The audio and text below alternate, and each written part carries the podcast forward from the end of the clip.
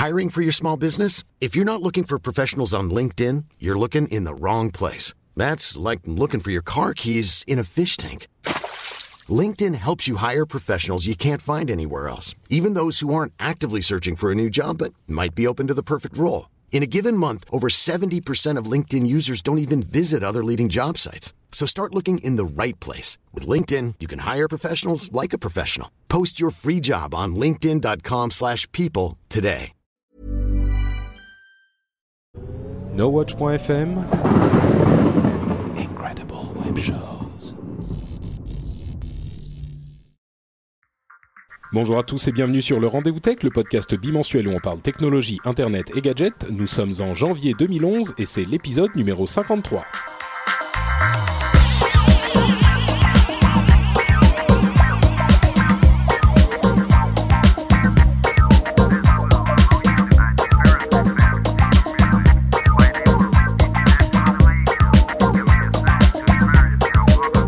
Bonjour à tous et bienvenue sur le Rendez-vous Tech, épisode numéro 53 pour euh, le mois de janvier 2011.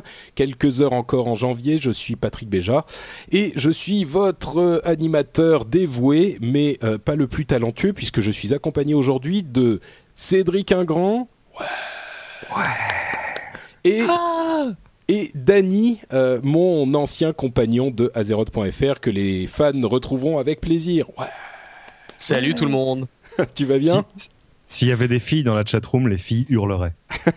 Ouais, Ouais. des- Des filles qui écoutent le rendez-vous tech, euh, il doit y en avoir deux. Ouais, hein. c'est ça.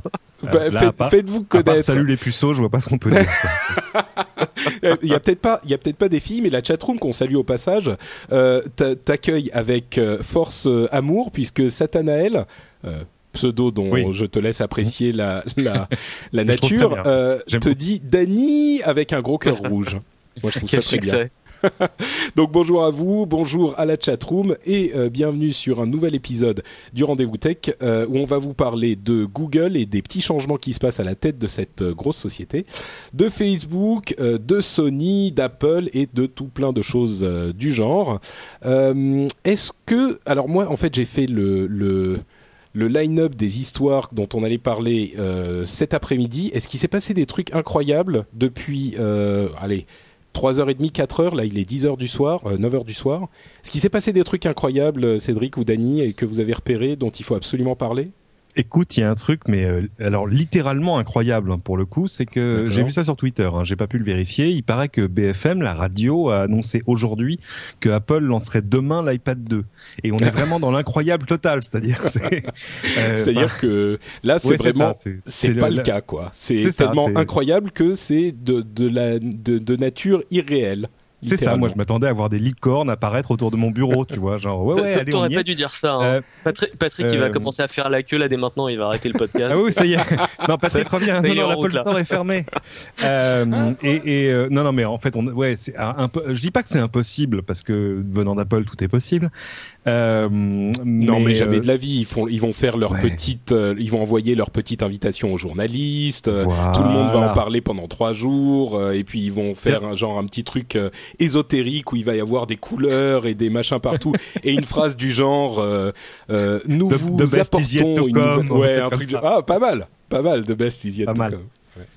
Dans une deuxième vie, j'irai bosser au marketing d'Apple. Mais euh, oui, non, normalement, pour qu'Apple lance un produit, il faut qu'il y ait, sinon une keynote, du moins au moins une petite conférence de presse dans ses murs.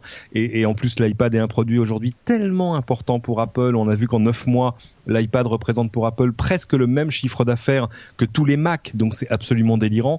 Donc non, ils vont pas, euh, c'est pas possible. Ils vont pas le passer comme ça sous le tapis. Genre ah oui, c'est vrai, tiens, on a lancé l'iPad 2. Non, attendez, soit. Oui. Ou alors c'est la surprise de l'année et ils ont juste décidé qu'étant donné que Steve est pas disponible, euh, ils vont le lancer sans lui euh, et donc ils vont juste dire du jour au lendemain, badaboum, ça y est, l'iPad 2 est en magasin.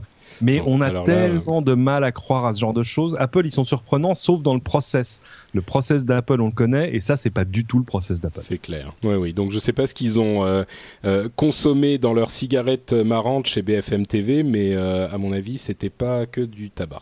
Mais euh, apparemment, on s'y amuse plus que ce que je croyais, donc c'est plutôt. Bon, euh, une autre chose dont, dont je voudrais parler. Généralement, on fait les les euh, discussions sur l'actualité des des animateurs de l'émission euh, en fin d'émission, mais là, je suis vraiment curieux de savoir ce qui se passe à ta maison, à toi, dans ta maison, Ah, dans la Cédric. grande maison qui m'emploie. Bah oui, parce que j'ai vu que les, les LCI radio c'était terminé, que la French Connection s'arrêtait, tout ça, mais que se passe-t-il? Ben, c'est c'est lié. Hein. Faut dire que s'il n'y Oui. a plus d'LCI Radio, il n'y a plus de French Connection. Mais euh, euh, LCI Radio a été lancé il y a un peu plus de deux ans maintenant, euh, suite au, au lancement, enfin à l'ouverture du chantier de la radio numérique terrestre en France, de la RNT. Euh, on a été candidat pour une licence RNT. On a eu des licences RNT dans les seules trois villes où ça a été décidé, c'est-à-dire Paris, Nice et Marseille. Ça, c'était en avril 2009. T'imagines, tu vois comment c'est vieux. Ouais. Et depuis, il s'est rien passé. Alors, il s'est passé un truc en septembre dernier, c'est qu'il y a une fréquence FM à Paris qui s'est libérée, euh, 99.9. Belle fréquence en plus, moi j'aime bien 99. Mmh. LCI Radio. Euh, on était déjà en train de faire les jingles. Non, je plaisante parce qu'en fait, il y avait plus de cinq- 50 dossiers candidats. On a été shortlisté avec quelques autres et finalement, c'est nos camarades de Sud Radio qui ont eu la, la licence. Donc ça, pas de souci là-dessus. Le truc, c'est que juste en deux ans, voilà, le, le dossier de la radio numérique terrestre patine euh, de manière euh, pre- presque, enfin comment dire, c'est pas une fierté de la France, encore une fois.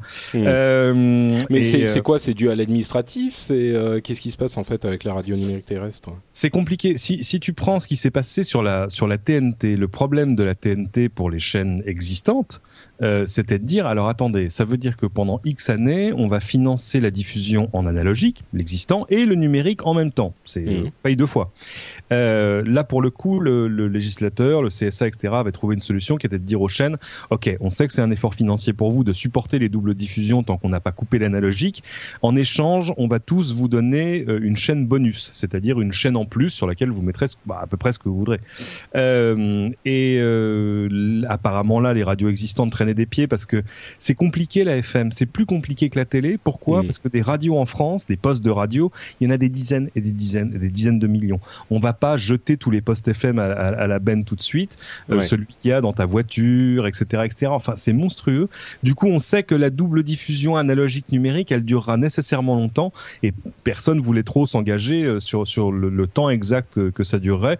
Du coup, le dossier a patiné. En plus, et, et je peux le comprendre, les grandes radios existantes euh, voyaient pas ça d'un très bon œil parce que un, ça leur coûtait de l'argent et deux, ça amenait de nouveaux concurrents, comme nous par exemple. Bonjour. euh, mais des petits, hein, groupe TF1, tout ça. Et euh, et, et donc, euh, bah voilà, euh, c'est ça veut dire. Mais c'est ce qui est choquant, Oui, mais ça veut pas dire intellectuellement, c'est de que- dire on a lancé on a lancé le chantier, on a demandé, il y a eu un appel d'offres, euh, les gens ont répondu, on a donné des autorisations d'émettre et depuis rien. Et ça, c'est c'est choquant. Et en plus, on avait lancé LCI Radio comme une web radio pour montrer que c'était possible et que c'était pas juste un dossier sous PowerPoint. Euh, or, sans une fréquence, euh, une, ra- une radio d'info, il n'y a pas de modèle à faire une web radio d'info. C'est pas Mm. possible économiquement, ça tient pas. Euh, donc, euh, bah voilà, euh, le- la maison qui m'emploie, on a tiré les, les conclusions qui s'imposaient et a dit bon bah ok, bah on arrête la fête. Alors désolé. Ah, triste. Et C'est triste parce que la radio c'est super. Ah bah, je dirais pas le contraire. Ouais. Euh, j'ai une autre question aussi. Euh, plein écran, donc l'émission que tu fais sur Ça, c'est- euh, ça, c'est la télévision. enfin, sur voilà, Plus simple. euh, sur TF1 News. Non, sur plus... LCI en douille. Pardon. Et, et Oui, parce que tu le regardes que sur Internet, toi. Bah oui, c'est ça, exactement. Eh, Moi, je le, je le download en podcast. Mais le podcast n'est plus mis à jour depuis des, des je sais pas, peut-être 5 épisodes. Alors, l'émission est encore en ligne, tu la trouves sur TF1 News et sur Watt, mais de fait, euh, LCI a, a retiré euh, l'essentiel de ses podcasts de- d'iTunes. Bah, ça me rend triste. Moi, je dis ça, euh, je dis rien. J'ai j'ai pas de commentaires. D'accord. Euh, Dany, il se passe des trucs incroyables dans ta vie aussi? Des trucs sympas ou pas sympas? Écoute, euh, ouais, c'est plutôt, euh, c'est plutôt la routine. hein. Il y, a, y a pas grand chose sur lesquels je peux m'étaler, euh, je peux m'étaler ici, mais euh, mais bon, niveau boulot, bah ça bouge Mais toujours qu'est-ce pas qu'il fait dans la vie d'Annie? Parce Qu'est-ce que que moi, je fais dans la vie? pas. Eh bah écoute, euh, je travaille chez Dell au marketing. Oh la Donc, vache. Eh ouais. C'est un expert. Non, non, la vache, pardon, la vache, c'était Gateway, mais quoi, la vache quand même. Ça, c'est, elle était mauvaise, celle-là. elle est un peu facile. Mais euh, moi, j'ai souvenir d'avoir rencontré Michael Dell plusieurs fois et, et, euh, et, et il, disait bon le quand même c'est sympa parce qu'il n'y a pas beaucoup de marques qui sont le nom du fondateur quoi et il me dit oui oui mais ça n'a pas que des avantages et il était à Paris il était allé faire des courses je crois au Virgin Megastore et il dit au détour d'un rayon quelqu'un l'a arrêté en disant mais vous êtes Michael Dell? Oui absolument bonjour il s'attendait à signer un autographe et il dit parce que le laptop que j'ai acheté alors avec les drivers de la carte graphique ça va pas du tout d'un autre côté je crois que c'est un des seuls dirigeants d'entreprise qui est à même de répondre à une question technique comme ça, vu qu'il les montait lui-même dans sa chambre d'étudiant il y a très très longtemps. Oui, mais ça, c'était il y a très très longtemps. Je pense qu'il a, il a délégué un tout petit peu de. oui, mais à, mon avis, à, mon avis, euh, c'est. Mais, c'est comme la bicyclette, ça s'oublie jamais. Ça. Tout de suite. Oui, je pense que c'est un mec. Enfin, franchement, ça a pas énormément changé. Moi, j'étais en train de regarder les, euh, les. je vais peut-être passer à un Sandy Bridge, m'acheter des nouveaux morceaux ah pour refaire mon PC. Ah ouais. Et euh, bon, franchement, c'est toujours un peu la même chose. Hein. T'as ta carte mère, ta RAM et ton processeur, et puis voilà quoi et roule ma poule. À mon avis, euh, c'est. Enfin bon. Il y a quand même beaucoup de choses qui ont changé. Hein. Sandy Bridge, on en a peu parlé euh, parce que d'abord c'était pas une non, enfin je veux dire que c'était préannoncé depuis longtemps. Juste un truc, moi sur Sandy, Sandy Bridge, c'est la nouvelle génération des Core i5 et tout ça, Core i7. Euh, j'ai vu une démo sur Core i5 ahurissante avec un logiciel de chez euh, les gens qui font Power DVD, tout ça, tout ça, un truc d'encodage vidéo, sais, le genre de choses qu'on fait nous.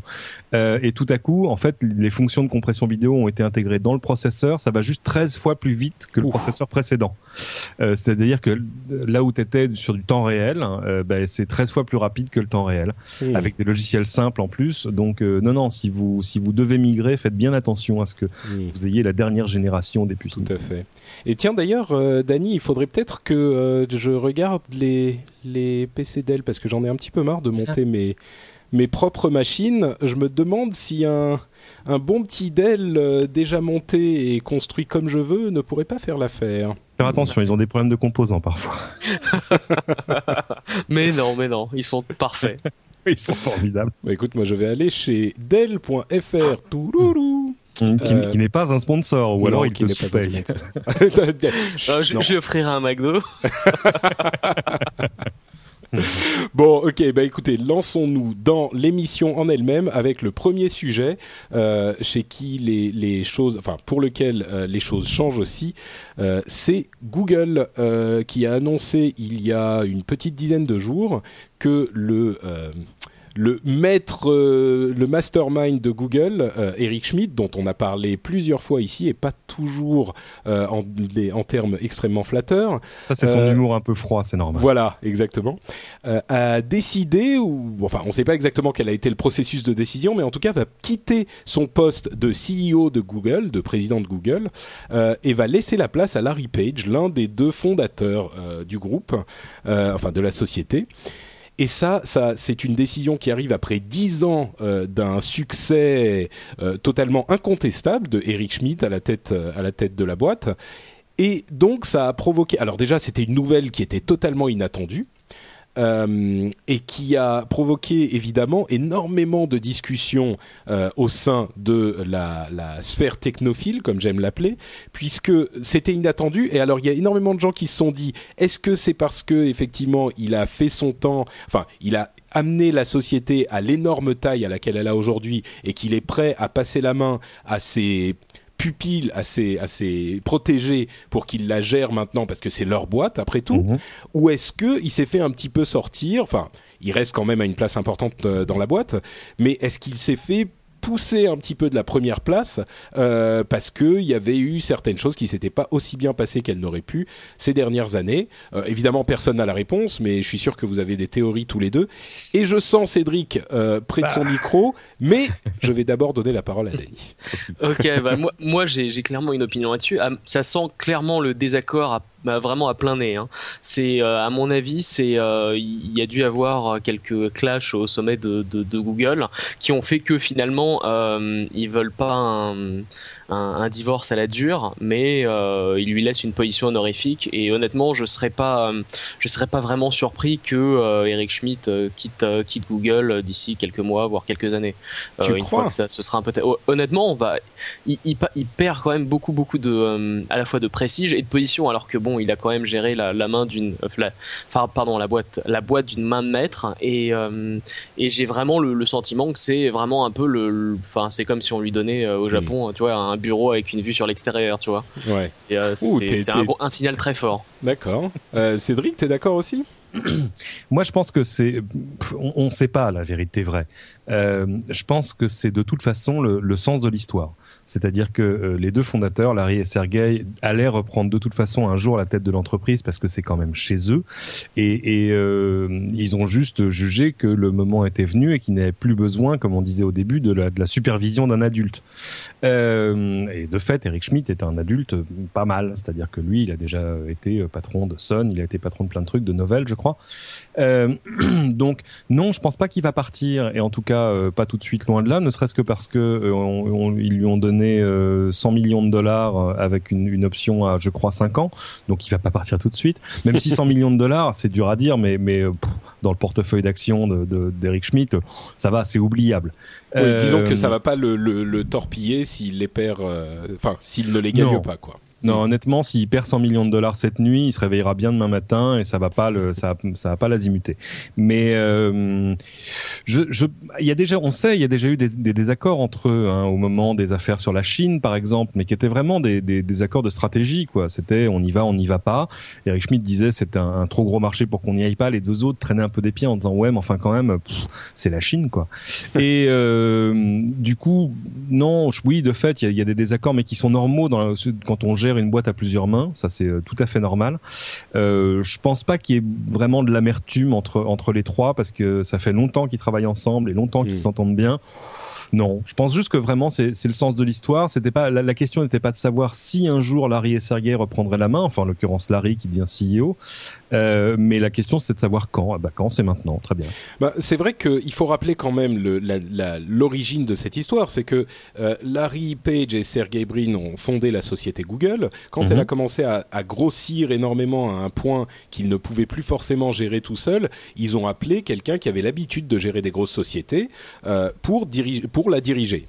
C'est ce. puis qui avait travaillé dans le software, enfin qui connaissait les services internet, tout ça, ouais, bien sûr. Exactement. Et mais il n'en reste pas moins que la société est la société de Sergey et Larry. C'est eux qui l'ont fondée, c'est eux qui, c'est eux qui l'ont. Voilà, c'est leur maison. Donc c'est pour ça que je me dis effectivement, comme toi, euh, je suis pas tout à fait. Enfin, je, je pense que Danny, euh, euh si la boîte avait été une boîte dont les fondateurs euh, étaient sortis il y a longtemps et que c'était juste un board qui avait décidé euh, bon bah maintenant on veut changer de dirigeant j'aurais sans doute été d'accord avec toi Dany. Mais là euh, c'est vraiment le, les gens qui ont filé leur boîte à, à diriger à Eric Schmidt qui disent bon bah maintenant on aimerait bien reprendre un petit peu les rênes. Euh, et ils sont toujours bien entendus. La boîte fonctionne très très bien. Elle a énormément de, de, de enfin les résultats sont, sont tout à fait excellents il me semble pas impossible que euh, Eric Schmidt se concentre sur ce qu'il sait faire et ce qu'il fait très bien et qu'il euh, prenne une place un petit peu en recul tout de même avec les honneurs et avec la la, la enfin qu'il continue à avoir une place extrêmement importante dans cette boîte qui est l'une des plus grosses de la Silicon Valley donc euh, et l'une des plus grosses du monde. Moi il y, a une question que je me pose toujours, c'est la motivation qu'on a quand on est par exemple Eric Schmidt à se lever le matin pour aller bosser. Parce qu'Eric Schmidt, il a combien? Il a 6 7 8 12 milliards de dollars d'actions Google quelque chose comme ça. Euh, J'avais posé moi un jour la question à Steve Ballmer il y, a, longtemps, il y a plus de 10 ans, en lui disant mais quand même quand vous réveillez le matin en disant bon allez j'ai 10 milliards à la banque, euh, pourquoi je vais bosser aujourd'hui? À quoi ça va servir? Est-ce que le 11e milliard est si important que ça? Alors Ballmer m'a fait une réponse à la Ballmer en disant non non mais we want to change the world et machin tout ça et vous vous rendez pas compte, je suis à la tête d'une boîte incroyable ça. Il avait fait du Ballmer donc euh, tout normal. Et mais c'est vrai moi, honnêtement mais on, voit ça nous euh, de, notre point de vue euh, de, de gens salariés Euh, je sais pas à un moment euh, si s'il n'y a pas un vrai problème de motivation. Euh, Dany, toi qui gagnes quand même euh, extrêmement bien ta vie, je veux ah dire, bah, il est au marketing de Dell, c'est voilà, milliards. je veux dire, c'est quand même euh, ça, ça va bien, Huge, quoi. Amazing. Euh, toi, quelle est ta motivation pour te lever le matin? Est-ce que tu peux te mettre dans la tête d'Eric Schmidt et nous dire, lui, vraiment, est-ce que tu penses qu'il va être dans cette même énergie une fois qu'il aura perdu cette Est-ce est que, en gros, ma question est, est-ce que mon scénario est plausible? Ou est-ce que tu penses vraiment que ça n'a même pas, bah, c'est même pas une il est plausible. Maintenant, euh, je pense que si on se met dans les, dans les, enfin, ça dépend vraiment de ce que ce que pense et ce que veut Eric Schmidt en fait. Euh, effectivement, tu vois, ça reste quand même un poste très très important au niveau de Google. Euh, enfin, un poste que je pense vraiment il y a, y a, pas de honte à exercer. Maintenant, je pense que tu vois, avec son CV, il peut clairement, il peut clairement devenir CEO d'une très très grosse entreprise sans avoir besoin d'être en retrait ou d'avoir à partager les décisions avec avec deux autres personnes qui ont fondé la boîte. Une fois qu'on a été patron de Google, on va où? C'est un peu la question. Oui, alors ça c'était la question que je me alors posais. On a dit, alors la, rumeur, mais évidemment, ça c'est les, les le, le, la nature euh, déteste le vide et euh, c'est comme quand on a dit tiens euh, Apple a 50 milliards en banque, tiens Facebook vaut 50 milliards, donc Apple va racheter Facebook, sort net. Euh, et là on se dit ah il quitte ce job au moment où Steve Jobs part en congé maladie. Ah, ah et s'il prenait la tête d'Apple Alors vraiment s'il y a une personne qui serait complètement antithétique avec avec Apple, c'est vraiment euh, Eric Schmidt, quoi. Ouais, mais là encore, adult supervision, tout ça. Pourquoi, mm. pas? Parce que c'est un type qui a de l'expérience. C'est pas forcément lui qui doit être le porte-parole, parce que on va dire que, les, seules fautes d'Eric Schmidt, ça a été, euh, ça a été quand il quand il a joué les porte-paroles et que de fait, moi, son, son sens de l'humour un petit peu un petit peu frais euh, et pas toujours passé euh, comme il l'aurait voulu. Euh, mais sorti de ça, c'est un businessman. Non, mais si... Oui, bien sûr. Mais enfin, si Eric Schmidt prend la tête d'Apple, je pense que, que Tim Cook se pend dans, dans le lendemain matin, quoi. Ah bah attends, on a même murmuré que pourquoi pas et pourquoi pas. Hein. Bill Gates à la tête d'Apple. Ce serait très drôle. Hein je sens amazing, great et revolutionary. je sens qu'on est clairement en train de partir dans la quatrième dimension. Et justement, euh, il sera demain à la keynote de l'iPad 2, la fameuse keynote secrète chez BFM. C'est pour ça qu'on n'a pas, c'est pour ça qu'on n'a pas averti la presse. Voilà, exactement. Euh, passons donc à, aux informations. On, évoquait Facebook à l'instant. Euh, Facebook est en train, enfin, ces deux dernières semaines, il y a eu une news Facebook à peu près tous les trois jours. Euh, et moi, j'en ai retenu euh, deux ou trois qui m'ont paru particulièrement intéressantes. Euh, je vais vous les donner à, à, à, la, à la, mitrailleuse et vous allez me dire ce que vous en pensez. première chose, les, les, une sorte de nouvelle extension des boutons, enfin des likes. Alors, des, des, des, petits boutons like qu'on sur lesquels on appuie euh, pour dire qu'on aime bien quelque chose sur Facebook, euh, qui pourraient devenir à l'avenir euh, des pubs. Mais c'est un petit peu plus vicieux que, que ce qu'on pourrait comprendre comme ça. C'est que si vous, par, par exemple, Cédric va est en train de marcher dans la rue, il va au McDo et et il se prend un Big Mac et il, check-in euh, sur Facebook en disant ouais j'adore le McDo. Pof et je suis à tel McDo et ben là McDo euh, McDonald's Corporation International euh, voit ça depuis ses, bureaux des États-Unis. Avec leurs petits yeux ils voient jusqu'en France et ils disent où Cédric a appuyé sur like où il a fait un check-in au McDonald's. Et ben on va payer Facebook pour que ce check-in ou ce like de Cédric soit transformé en pub qui ramène les gens qui cliquent dessus sur notre site. Oh la vache. Alors, ça pose énormément de questions parce que ça veut dire que euh, alors c'est pas encore activé hein, ne paniquez pas c'est pas encore euh, euh, c'est pas encore le cas vous pouvez continuer à aller chez McDo voilà sans problème pour quelques temps encore mais ça pose énormément de questions parce que ça veut dire que McDo paierait Facebook pour utiliser le contenu entre guillemets créé par Cédric. Mhm. Euh, alors, euh, est-ce que c'est euh, éthiquement, est-ce que c'est pas discutable Est-ce que, enfin, c'est évidemment une, puissance énorme commercialement pour Facebook, puisque étant donné qu'ils ont transformé l'ensemble du web ou presque en bouton like, on peut imaginer que ça fonctionne pour quasiment tout, quoi. si vous dites que vous aimez un groupe qui joue près de chez vous, ou si vous dites que vous avez aimé le dernier film de machin, tout ça peut être transformé en pub. Et surtout, moi, ce dont j'ai peur, c'est que ça devienne une sorte de flood de spam permanent euh, pour, euh, enfin, je sais pas, disons que si t'as 150 amis, que t'en as peut-être euh, un tiers tous les jours qui like quelque chose, ça veut dire que tu vas avoir une cinquantaine de, de, de, de boîtes de pub en fait. Ben, disons que graphiquement, euh, ça grossit un tout petit peu, mais c'est pas foncièrement différent de ce qui apparaît déjà quand il aime quelque chose dans ton flux. C'est juste que quand tu cliques dessus, ça, devient une pub au lieu d'être, euh, ou alors il y a une petite pub en plus juste à côté, mais ça prend pas beaucoup plus de place. Mais je comprends ce que ça tu veux répond, Ça répond en fait à deux, deux volontés euh, à la fois des, des, des, réseaux sociaux et des marketeurs qui s'y intéressent. C'est un, arriver à faire entrer, comme on dit, les marques dans la conversation. Euh, et le seul moyen vraiment efficace de faire rentrer les marques dans la conversation, c'est de les faire rentrer dans le stream, c'est-à-dire dans le flux des news de vos amis, etc., etc. Je vais faire l'expérience en direct, facebook.com, et on va regarder ce qu'il y a comme pub sur facebook.com. Euh, non, c'est pas possible que j'ai rien. Eh ben si, j'ai pas de pub. Euh, bah, justement, à, ce propos, il y a un, rapport qui vient de tomber qui dit que les pubs sur Facebook euh, génèrent deux fois moins de retours que qu'ailleurs. Mais oui, elles sont ils ont un vrai problème, quoi. Mais elles sont, elles sont pas bonnes. C'est des, c'est des pubs de bas de gamme. C'est rarement mm. de la pub de marque. Tu sais, c'est le genre de bandeau. Oui, vous êtes le millionième à venir sur. Non, arrêtez, soyez, soyez gentils avec nous. Euh, ou euh, des trucs pour. Euh, soit c'est des, soit c'est des pubs pour des choses qui sont dans Facebook, c'est-à-dire des, des, du social gaming, etc., etc. Soit c'est des pubs, on va dire de, de bas étage, c'est-à-dire c'est des, des bannières euh, pas terribles pour des services qu'on ne connaît pas, des choses qui sont pas d'une grande, grande, grande respectabilité. Alors que ce que Facebook voudrait, c'est euh, qui est euh, Ford, Dell, euh, Apple, Heinz, McDo et les autres.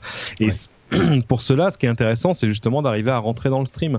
Donc c'est logique parce que faut rappeler un truc, Facebook c'est un succès monstrueux en termes de nombre d'utilisateurs. On a un chiffre qui date d'aujourd'hui. Tiens, en France, il y a 20 millions d'utilisateurs réguliers de Facebook.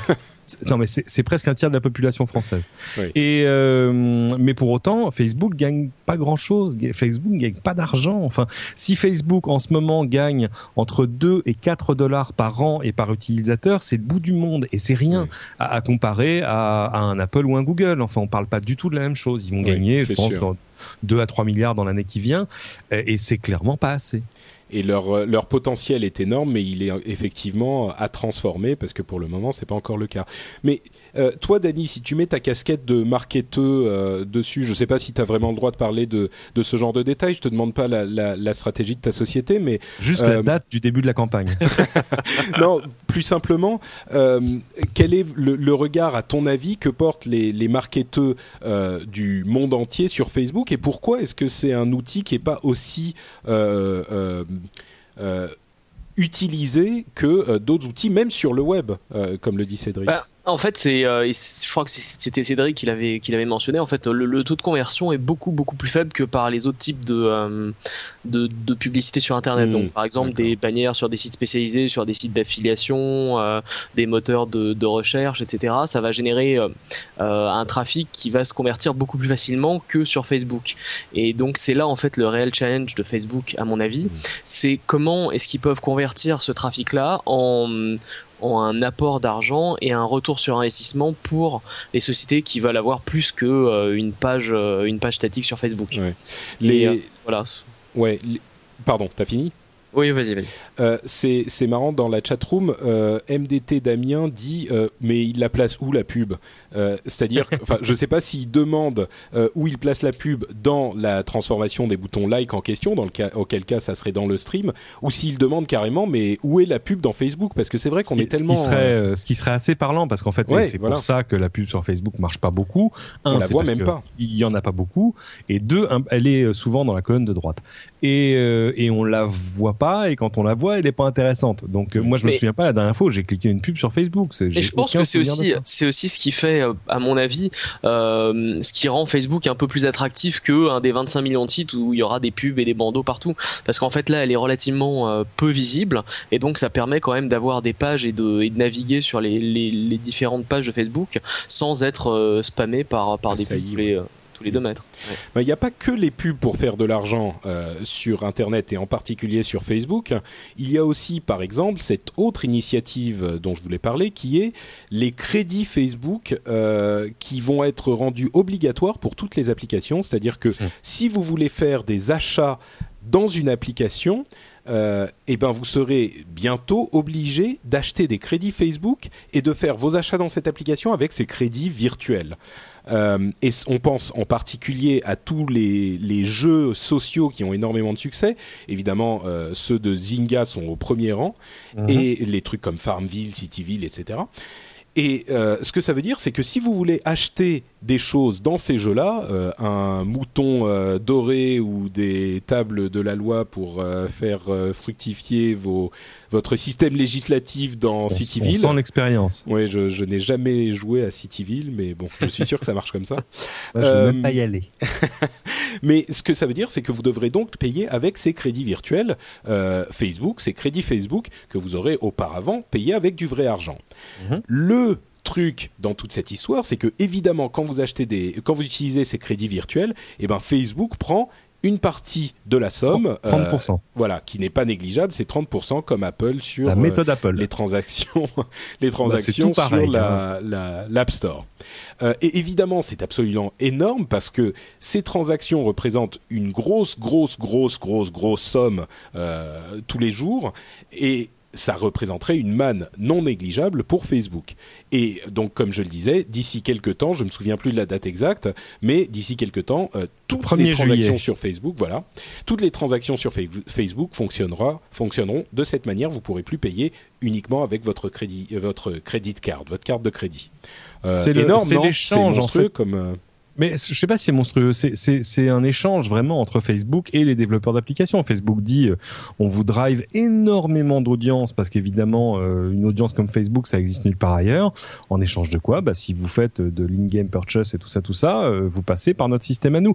C'est exactement ce qu'Apple est en train de faire à la presse par exemple euh, en disant euh, si vous voulez euh, vendre des abonnements ou même juste laisser l'accès gratuit à, à des à des magazines ou etc etc dans votre application à vos abonnés, eh ben non, je suis désolé, l'abonnement il doit passer par nous et c'est 30 points. Voilà.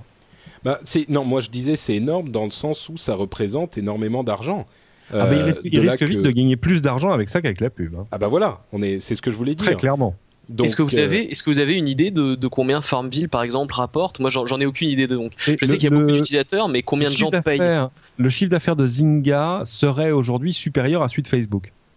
Ah oui, d'accord. Ah ben oui, tout à coup ça. Oui, donc effectivement, euh, je pense qu'ils vont pas se faire des amis chez Zynga avec ce genre de choses. Ah mais ils ont déjà eu cette Ils ont déjà il a- négocié il y a- les choses, Il y a ouais. six mois, neuf mois, parce que Zynga avait quand même menacé. Ils n'avaient pas que menacé d'ailleurs.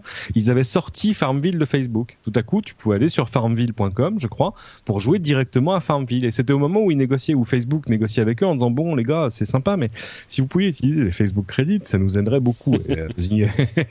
et Zynga leur a dit ouais vous êtes mignons, mais enfin quand même 30 points, c'est c'est un peu cher pour nous parce que entre entre Zynga et Facebook, on se demande qui apporte de l'audience à l'autre quoi. Euh, donc euh, et, et bon finalement Zynga est rentré dans le rang. Ils utilisent maintenant aussi les Facebook Credits, mais je crois qu'ils gardent une présence en dehors de Facebook. Bref, ils se sont arrangés. Euh, à, à mon mais, euh, avis, il n'est pas totalement impossible que Zynga ait eu un taux préférentiel. euh, c'est- ce que tout le monde se ouais. demande. Oh bah c'est clair, c'est et sûr. ça, on ne le saura jamais. Mais en tout cas, si si, euh, ça sortira un jour dans TechMeme comme tout. Oui, peut-être.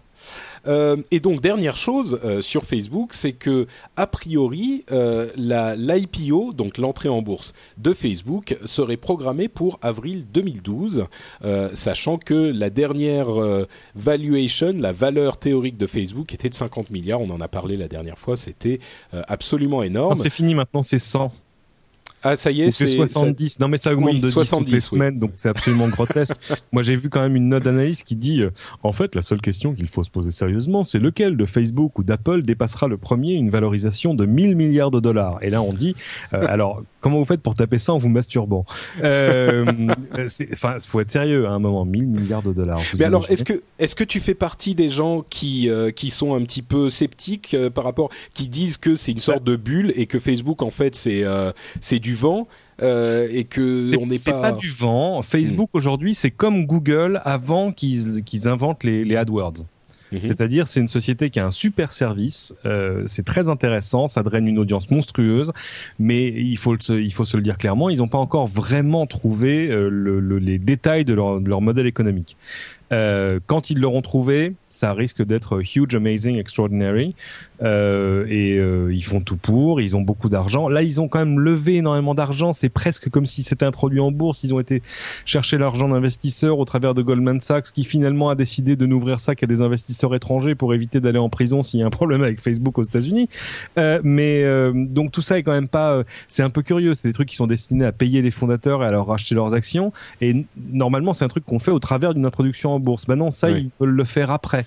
Mais ça, voilà. Bon, c'est pas, bon, ok, mais euh, limpide, mais euh, moi, je, comprends bien. J'attends le modèle de Facebook. Voilà, non, mais c'est ça. Mais je veux dire, certes euh, je veux dire, il y a deux camps et il y a beaucoup de gens qui disent oui, mais voilà, euh, Facebook, il n'y a pas de modèle, euh, c'est un peu du vent et c'est machin et ces trucs. Et moi, j'ai tendance à dire oui, il y a énormément de boîtes qui sont qui grossissent comme ça en, sans avoir un vrai modèle économique viable.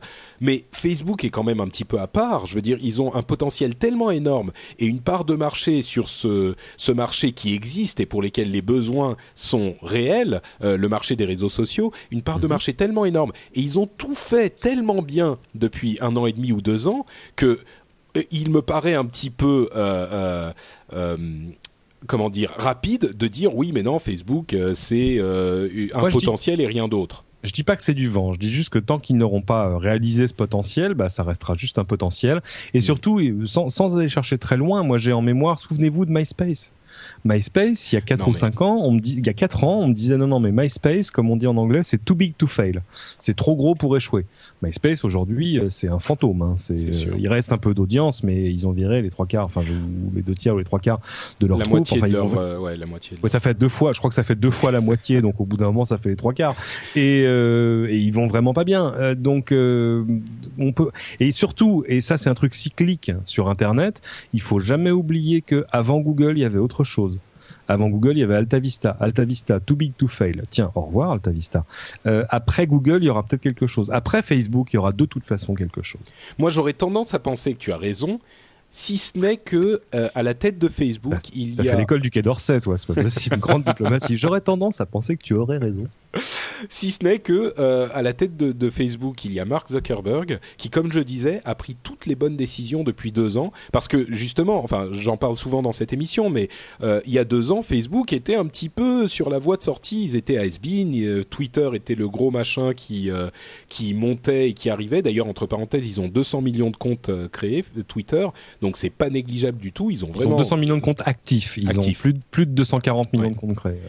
Euh, et, Facebook aujourd'hui est très clairement le premier. Je veux dire, ils, euh, ont, ils ont, grâce à Zuckerberg précisément, euh, ils ont fait absolument tout ce qu'ils devaient faire pour rester sur le devant de la scène, et parfois en prenant des décisions qui n'étaient pas vraiment populaires. Donc je me dis, c'est pas juste qu'ils sont too big to fail, c'est qu'ils ont aussi pris toutes les bonnes décisions quand il fallait. Donc moi j'aurais tendance à penser qu'ils on, va pas voir un, concurrent d'ici, évidemment, d'ici si on voit 10 ans, euh, tout peut, peut changer. Mais sur les 5 prochaines années, euh, moi, je ne suis absolument pas euh, un, analyste ni quoi que ce soit du genre, mais je dirais, au début, tu sous-estimes. Acheter Facebook, c'est pas forcément une mauvaise idée, quitte à revendre genre 6 mois ou un an plus tard pour faire une petite plus-value. sur 5 ans, on a peu de visibilité, mais Dany, à, mon avis, il y aura, il y aura de toute façon l'effet de mode au début, de toute façon, hmm. comme euh, souvent pendant une, euh, une introduction en bourse, où euh, la première semaine ça va monter, ça va monter beaucoup, et ensuite, une fois l'effet de mode passé, ça va se calmer un peu, et ensuite ça dépendra effectivement des résultats de la boîte, hmm. des actions entreprises par Zuckerberg et son équipe, et voilà. Là, je, honnêtement, je me fais pas trop de soucis pour l'instant en ce qui concerne Facebook. Comme tu l'as dit, effectivement, il a, il a pris beaucoup beaucoup de bonnes décisions ces dernières années euh, et en parallèle, de toute façon, comme tu mentionnais Twitter, tu vois, j'ai pas l'impression non plus que Twitter ait trouvé une voie pour euh, devenir extrêmement profitable et capitaliser sur ses 200 millions d'utilisateurs. Hmm. Donc c'est un peu le même problème euh, auquel ils vont devoir faire face tôt ou tard. Il faut pas oublier qu'il y a une différence absolument fondamentale. On n'arrête pas de comparer évidemment Facebook à Google à Apple. Il y a une énorme différence entre les trois, c'est que Google et Apple ont une richesse qui est basée sur leurs produits. La seule richesse de Facebook, euh, c'est ses utilisateurs. C'est même pas le service. Si les utilisateurs partent pour aller ailleurs, il y a plus de Facebook. Même mm. le, produit ne vaut rien tout seul. Le produit de Google, il vaut euh, le produit d'Apple, je vous en parle même pas. Euh, mais, euh, et il y a de toute façon un effet d'entraînement. Vous allez là où sont vos amis. Oui, mais dans les... c'est exactement ce qui est arrivé à MySpace. Vas-y, Mais c'est aussi, c'est aussi le, risque de tout réseau social. Mais en contrepartie, Facebook est devenu tellement gros que le fait de quitter Facebook, ça représente euh, disons un, un, risque ou un, un, investissement euh, euh, personnel assez grand puisque on se coupe, euh, on prend le risque de se couper de pas mal d'amis, de, relations, etc. Donc c'est plus plus Facebook va devenir gros à mon avis, plus ça va être difficile pour un utilisateur lambda de quitter Facebook à moins qu'il y ait un produit révolutionnaire à côté. Mais exactement, la, la, vraie richesse de Facebook, c'est pas vraiment le produit, c'est encore plus immatériel que ce qu'on a connu jusqu'à maintenant. C'est-à-dire que la vraie richesse de Facebook, c'est le social graph, le, la carte sociale de ses utilisateurs. Et à mon avis, ils ont atteint une taille critique où tout le monde est dessus et les gens n'ont pas envie d'aller sur un autre service pour recréer ces relations. Ce qu'on appelle le social graph, c'est les, les, les, toutes ces relations que vous avez établies avec tous vos amis. Vous avez dit à Facebook, un tel c'est mon ami, un tel c'est mon ami, truc euh, je l'aime bien, truc je l'aime pas trop, euh, moi j'aime tel et tel et tel machin, j'ai mis mes photos, j'ai mis... Et il y a tellement de relations qui sont établies sur Facebook que euh, aller ailleurs est un vrai investissement, est un vrai, euh, une vraie euh, euh, étape à dépasser si on veut aller ailleurs que sur Facebook. Évidemment, ça peut arriver, tout peut arriver, mais là, c'est leur vraie richesse et ils sont aujourd'hui les gardiens de notre social graph et c'est là que, que, que, réside leur vrai potentiel. Parce que tu dis, euh, Cédric, que euh, Google ou, ou, Apple ont des, une, des produits qui ont une valeur, mais si demain euh, il y a une autre société, je sais pas moi, Dell ou HP ou qui que ce soit, qui sort un, un iPod qui est mieux que l'iPod, bon, on n'en a pas encore vu vraiment, mais s'il y en a si, un si, qui on sort, en a vu, ça s'appelle Zune. Non, par exemple. Non, mais je veux dire, il est pas. Oui, mais je veux dire, il y en a pas qui ont vraiment réussi à mordre sur la ah, part non, non, du marché d'Apple. Personne n'a dit que c'était le meilleur produit qui gagnait à tous les coups. hein. Bien sûr, mais ce que je veux dire, c'est qu'il est encore plus facile de le- ce que je voulais, ce, ce à quoi j'arrivais, c'est que il est plus facile d'acheter un autre lecteur MP3 qu'un iPod que de partir de Facebook et reconstruire tout son social graph ailleurs. Absolument. Clairement, on est beaucoup moins attaché de toute façon émotionnellement à, à un iPhone, à un iPod euh, ou à l'utilisation de Google que euh, qu'à ses amis ou à sa famille. Oh, ça dépend. Ça va de soi. Euh, Oui, ça bon. L'iPad 2 qui sera annoncé demain. Absolument. Puisque you, you heard it here first. Il y a une question dans la, dans la chatroom, euh, Bobo85 qui dit quid de diaspora? Eh bien, euh, faut enquêter là. Non, diaspora, c'est ce, ce projet de réseau social plus ouvert, distribué, etc., etc. Très intéressant. Euh, ils ont ouvert, ils ont fait comme on dit un soft launch où on peut aller s'ouvrir des comptes. Euh, évidemment, le produit a rien à voir en termes de développement avec euh, avec là où Facebook en est aujourd'hui. Euh, mais c'est intéressant. Ce qui est rigolo, c'est que même Zuckerberg leur a donné de l'argent pour les aider. C'est vrai. Bon, on passe à autre chose. Sony a fait une grande soirée euh, pleine de paillettes et de danseuses et de non, je sais pas, j'y étais pas et je sais pas Ah. s'il y avait des danseuses, Euh, mais en tout cas, c'était une grande soirée pour annoncer la sortie, enfin pas la sortie, mais les premières Pour caractéristiques de le voilà. Ils ont annoncé l'annonce de la nouvelle console portable qui sortira bientôt pour on sait pas combien, euh, mais qui est quand même euh, technologiquement très avancé. Alors c'est la, la rumeur dont on entendait parler, c'était la fameuse PSP 2 qui finalement Mhm. ne s'appelle pas PSP 2 mais NGP pour Next Generation Si, elle Portable. elle s'appelle PSP NGP pour euh, Next Generation Portable. C'est le, nom de code. Je sais pas pourquoi ils se sont Oui. mis sur NG. Enfin, peu importe. Euh, Mais ils l'ont présenté. Ce qui est étrange, c'est qu'ils l'ont présenté en tant que NGP. Ils ont pas dit.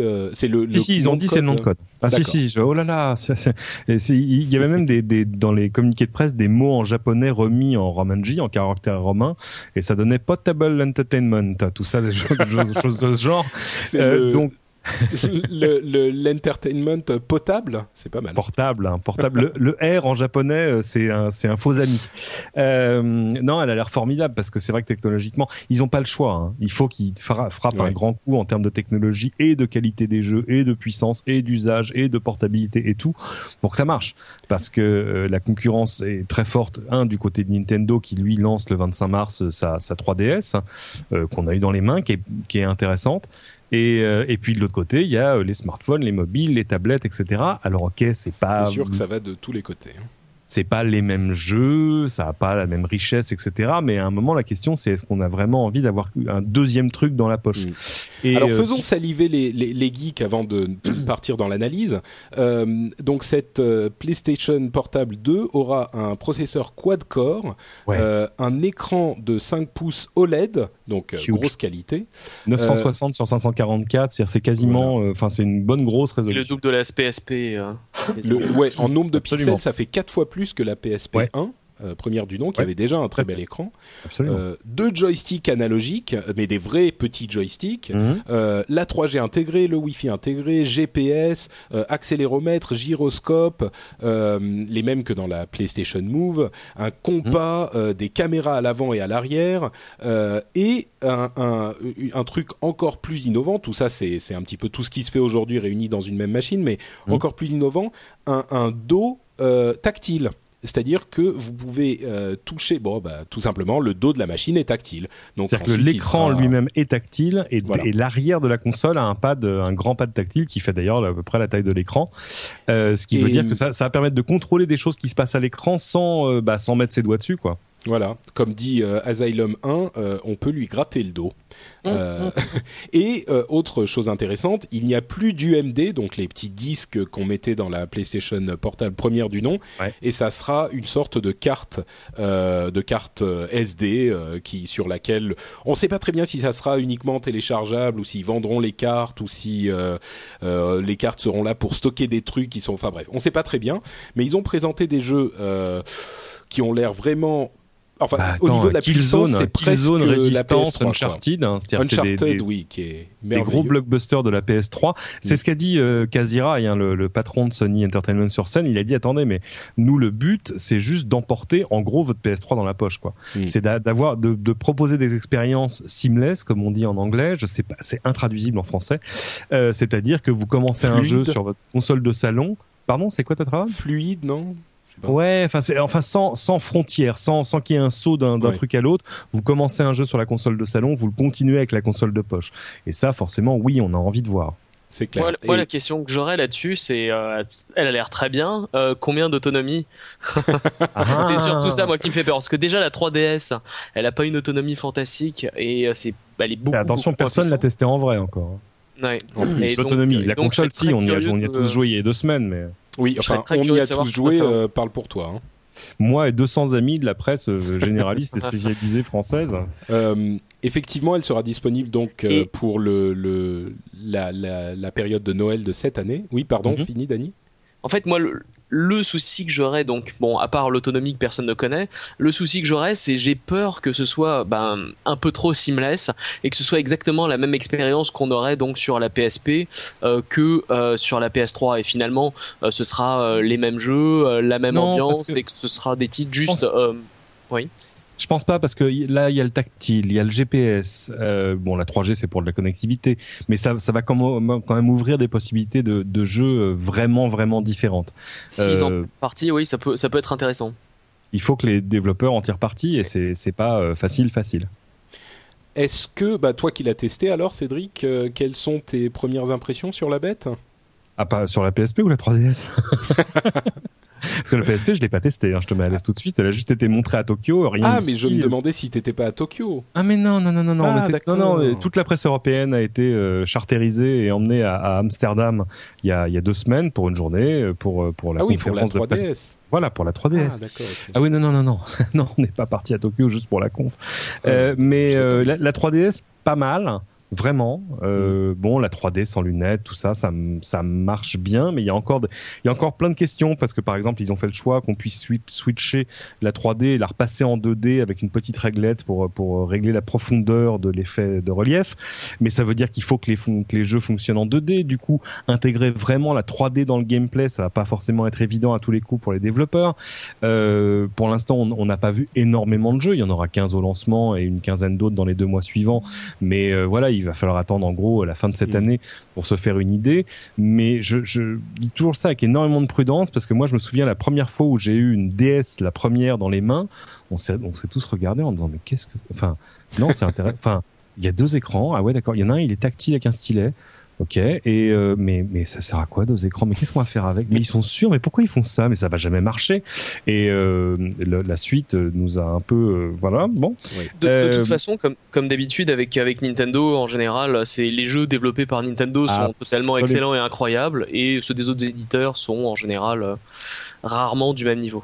Le, le, truc parlant, c'est quand on a découvert la 3DS, c'est-à-dire à l'E3 l'année dernière à Los Angeles en juin, euh, on pouvait, il y avait juste, il y avait quelques démos pas vraiment, il y avait des petits trucs pas jouables, enfin, et puis des choses, des images qui tournaient, tout ça. Et euh, moi, le truc que j'ai le plus kiffé, c'était, euh, c'est bête, hein, c'était Mario Kart. Bah, moi, on m'a mis Mario Kart dans les mains et tout à coup, j'avais un sourire d'enfant de 8 ans en disant ah, ah génial, ah c'est trop beau.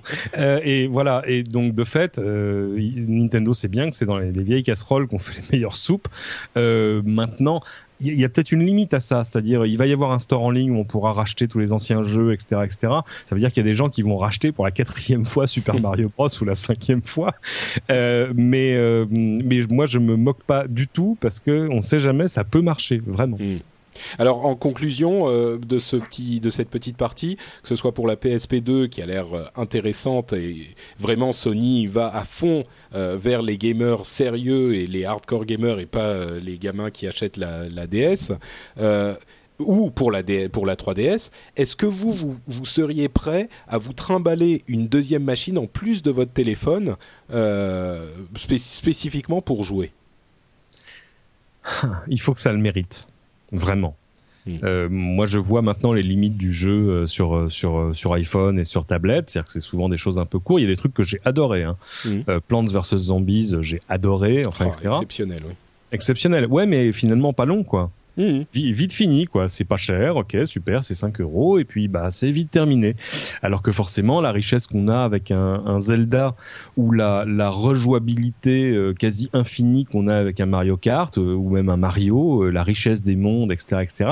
C'est ça. Ils le disent d'ailleurs très bien. Ils disent non mais on, a on a tout à fait intégré le fait que il va falloir que le consommateur comprenne très très clairement et de manière absolument transparente pourquoi il paye un jeu 40 ou 45 euros au lieu d'un jeu à 5 euros. Et il va falloir que le que le joueur comprenne mm. bien que euh, c'est pas du tout la même chose et c'est pas juste en lui disant que ça va arriver il faut qu'il le découvre lui-même et qu'il comprenne mais euh, alors donc, toi tu dis si enfin reste à voir mais c'est pas impossible quoi ah mais bien sûr, ouais, tout à fait. Mais je pense quand même que cette génération-là des, des, consoles portables, les deux, sont un peu la, la dernière chance, quoi.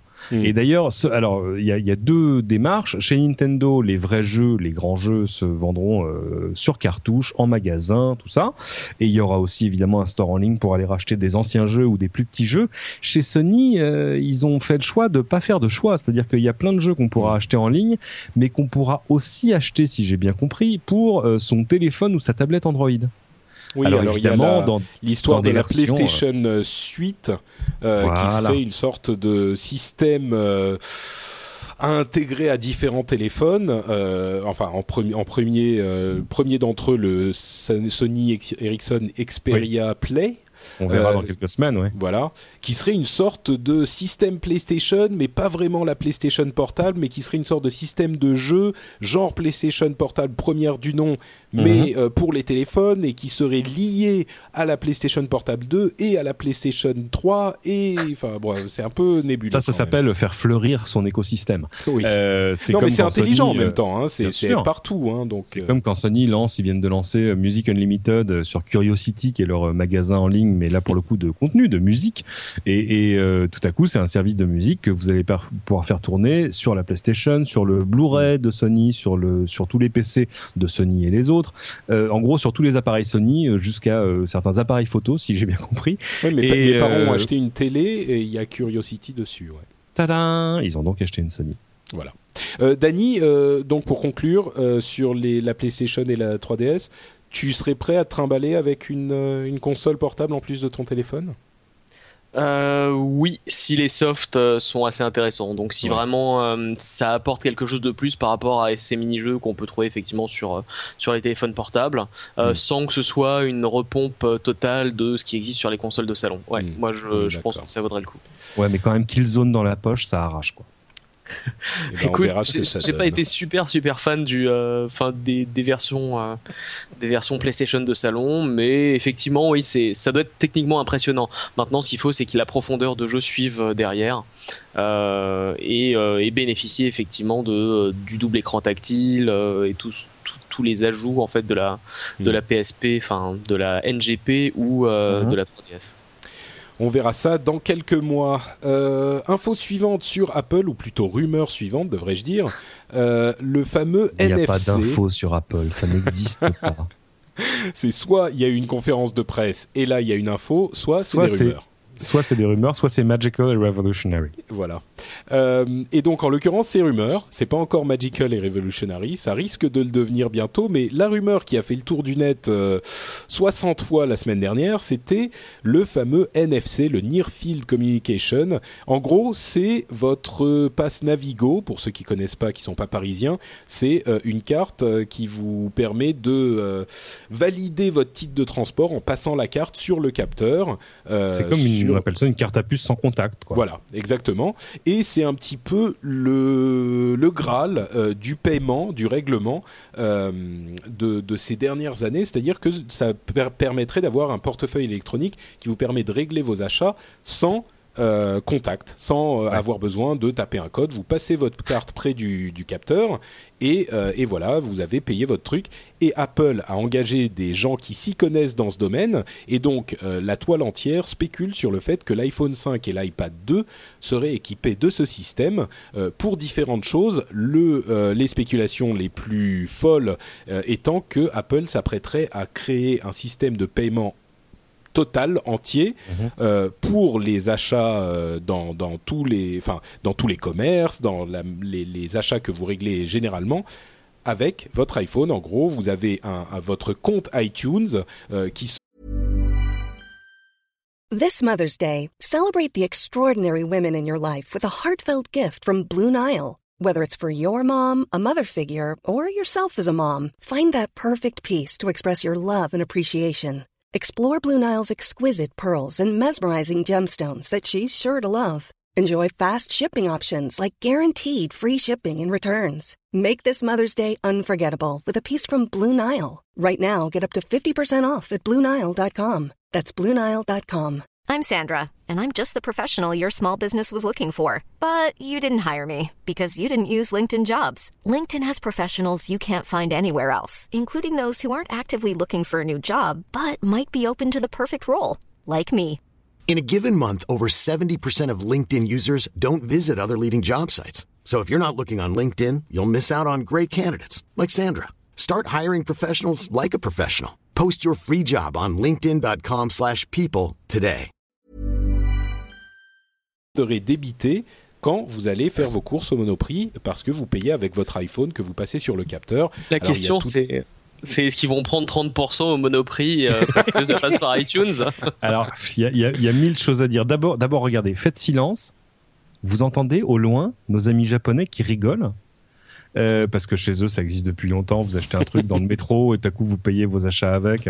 Moi j'ai je prends j'ai une carte à mon nom. Il, y a, il vous imprime votre nom dessus comme ça on vous la rapporte si vous la perdez. C'est mignon. Euh, et, et euh, je me suis fait couper les cheveux avec. Enfin j'ai tout fait avec. Et, et voilà donc ça existe déjà et eux les mettent directement dans le téléphone donc on n'en parle plus. Moi, j'ai un seul problème avec ça, c'est qui, enfin, du côté des commerçants. Oui, d'abord, il y a l'histoire des 30 points. J'espère qu'ils pensent pas quand même qu'ils vont prendre 30 points sur, sur le commerce mondial, euh, sur le commerce de Non mais détail. du coup les, les pâtes que tu achètes chez Ed l'épicier, elles sont magical et revolutionary aussi. avec les 30%. Ah, d'accord. Et elles ça. sont tactiles. Euh, et euh, et l'autre problème, c'est que si vous êtes euh, commerçant ou même réseau bancaire, etc., etc., vous allez vraiment déployer un système de paiement chez les commerçants qui marchera que avec des appareils Apple. Non, attendez, à un moment, il faut arrêter. Euh, c'est pas très sérieux parce que c'est Apple, c'est beaucoup de ventes et beaucoup de bénéfices, mais c'est pas la majorité du marché. Euh, donc euh, non. Et puis de toute façon, il y aura une résistance monstrueuse, c'est celle des banques, parce que l'argent d'ordinaire, ça passe par les banques. Et en même temps, je, je- je- je me suis mis à réfléchir si Apple demain ouvrait une banque, est-ce que vraiment j'irais y mettre mon compte pas Euh, euh, Est-ce que tu n'irais est-ce que aurais une raison pour ne pas y mettre ton compte chez Apple? Euh, oui, bien sûr. Bah, Non, Enfin plus qu'ailleurs, je veux dire. Oui, c'est ça. C'est ouais, c'est peste et le choléra là. C'est. euh, mais enfin, en tout cas, je sais que je on pourrait probablement trouver des services moins chers. c'est possible. Oui. C'est fort possible. Donc, bah, je pense que le NFC, s'il l'intègre dès maintenant, va d'abord servir à faire du transfert de données. Euh, c'est vrai qu'il y a des trucs qui manquent, c'est-à-dire que euh, il y a des choses que les, les standards réseaux qu'on a aujourd'hui, le Wi-Fi, le Bluetooth, la 3G, etc., remplissent pas comme besoin. Le truc tout bête de j'ai un iPhone dans la poche, t'as un iPhone dans la poche, on veut s'échanger un contact euh, soit je veux te filer ma carte de visite ou un truc comme ça. C'est vrai que si on pouvait, euh, je sais pas, euh, faire bisous bisous entre nos deux iPhones, voilà, ça y est, on a échangé notre contact, ce serait vachement bien. C'est possible avec certaines applications, mais c'est toujours un petit peu compliqué. Il y a des apps pour ça, hmm. euh, ou transférer du contenu d'une machine à l'autre. Moi, je suis toujours hmm. quand même ahuri par le fait, par la complication qu'il y a à, transférer des choses de son iPhone à son iPad, alors que pour pourtant, merde, c'est le même logiciel, c'est le même constructeur, c'est la même version du système, flûte. Oui, c'est sûr que de l'iPhone à l'iPad, par exemple, ça serait tout à fait cohérent. On n'a pas, on a entendu des choses du genre euh, de l'ordinateur à l'iPhone ou à l'iPad.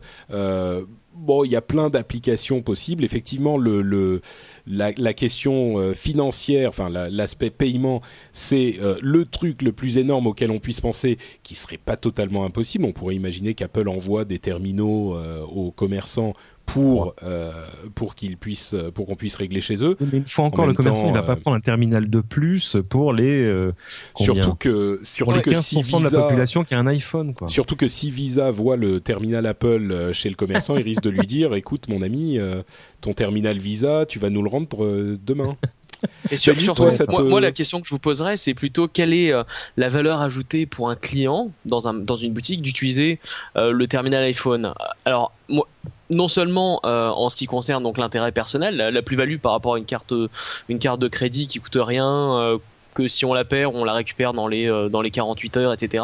Mais en plus en termes de sécurité, ou même si effectivement il y a des souvent des soucis avec les cartes de crédit, c'est quand même beaucoup. Enfin, ça semble plus compliqué à pirater et à hacker qu'un téléphone. Ça bah, surtout que si un on téléphone perd qui est un ordinateur, oui. Oui, bah oui, c'est sûr. Non, euh, Lionel G dans la chatroom dit il y a l'icône d'Apple, effectivement. Euh, ça, ça, ça, se vaut.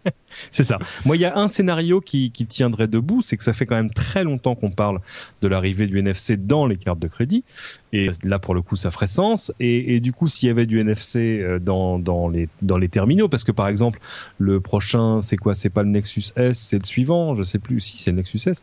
Ah, non, c'est pas celui-là. Enfin, il y en a un qui a du, du NFC aussi, donc on va finir par y trouver des usages. Et de fait, s'il y a du NFC dans ta carte de crédit et que je sais pas, on fait un resto, je paye tout, tu me dois 22 euros si on peut juste swiper ta carte sur mon téléphone pour que je récupère 22 euros moins la commission d'Apple, euh, bah là du coup, enfin là c'est plus un truc à la PayPal en fait. Et, oui, tout à coup c'est plus intéressant. C'est sûr qu'il y a énormément d'applications possibles au NFC euh, et maintenant reste à voir lesquelles.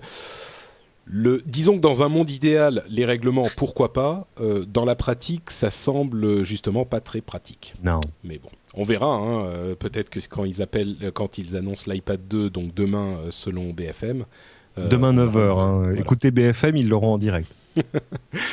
Starbucks a aussi fait un système de paiement mobile, mais du coup, moi, j'étais tout excité. Je me suis dit, ah oui, NFC, machin, paiement mobile. en fait, non, tu montres ton code qui est imprimé sur l'écran de ton téléphone et uh-huh. il le scanne. Donc, ouais, euh, mais bon, c'est le début, hein, faut bien commencer quelque part. Mais ça existe ailleurs. Il y a plein, il y a plein d'applis de, restos euh, aux États-Unis et ailleurs qui vous permettent de commander, par exemple, euh, le truc que vous voulez manger pour le pour le prendre à emporter.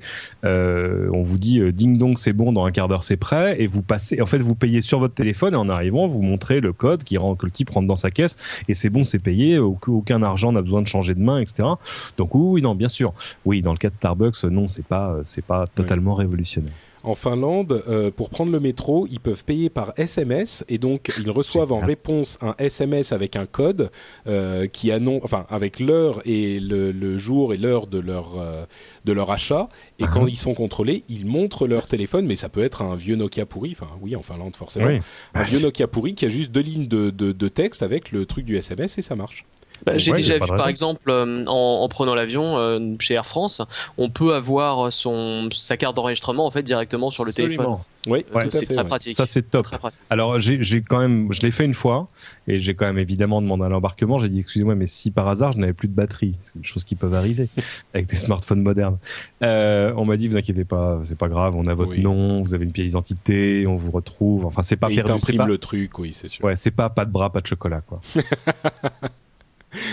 Pas de téléphone, pas d'avion.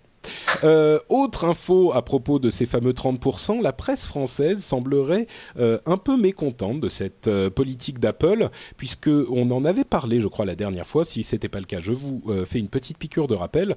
Apple serait en train de préparer ce truc dont on parle et que j'avais prédit il y a bien longtemps, et en me trompant sur le timing, du fait qu'il préparait le modèle, enfin le, le modèle de paiement à l'abonnement euh, sous iTunes. C'est-à-dire que si vous avez un magazine, vous ne pouvez pas aujourd'hui sous iTunes faire un paiement récurrent pour que vos, vos lecteurs s'abonnent à votre publication. Et ça manque. Alors, et ça manque euh, très cruellement. Alors Apple serait en train de préparer ça, sans doute annoncé, je crois, le 9 février, euh, avec euh, Murdoch qui annoncerait le, le Daily, Daily, son ouais. magazine euh, sur Son- iPad. Son quotidien, son Voilà. quotidien sur iPad avec 100 journalistes. Exactement.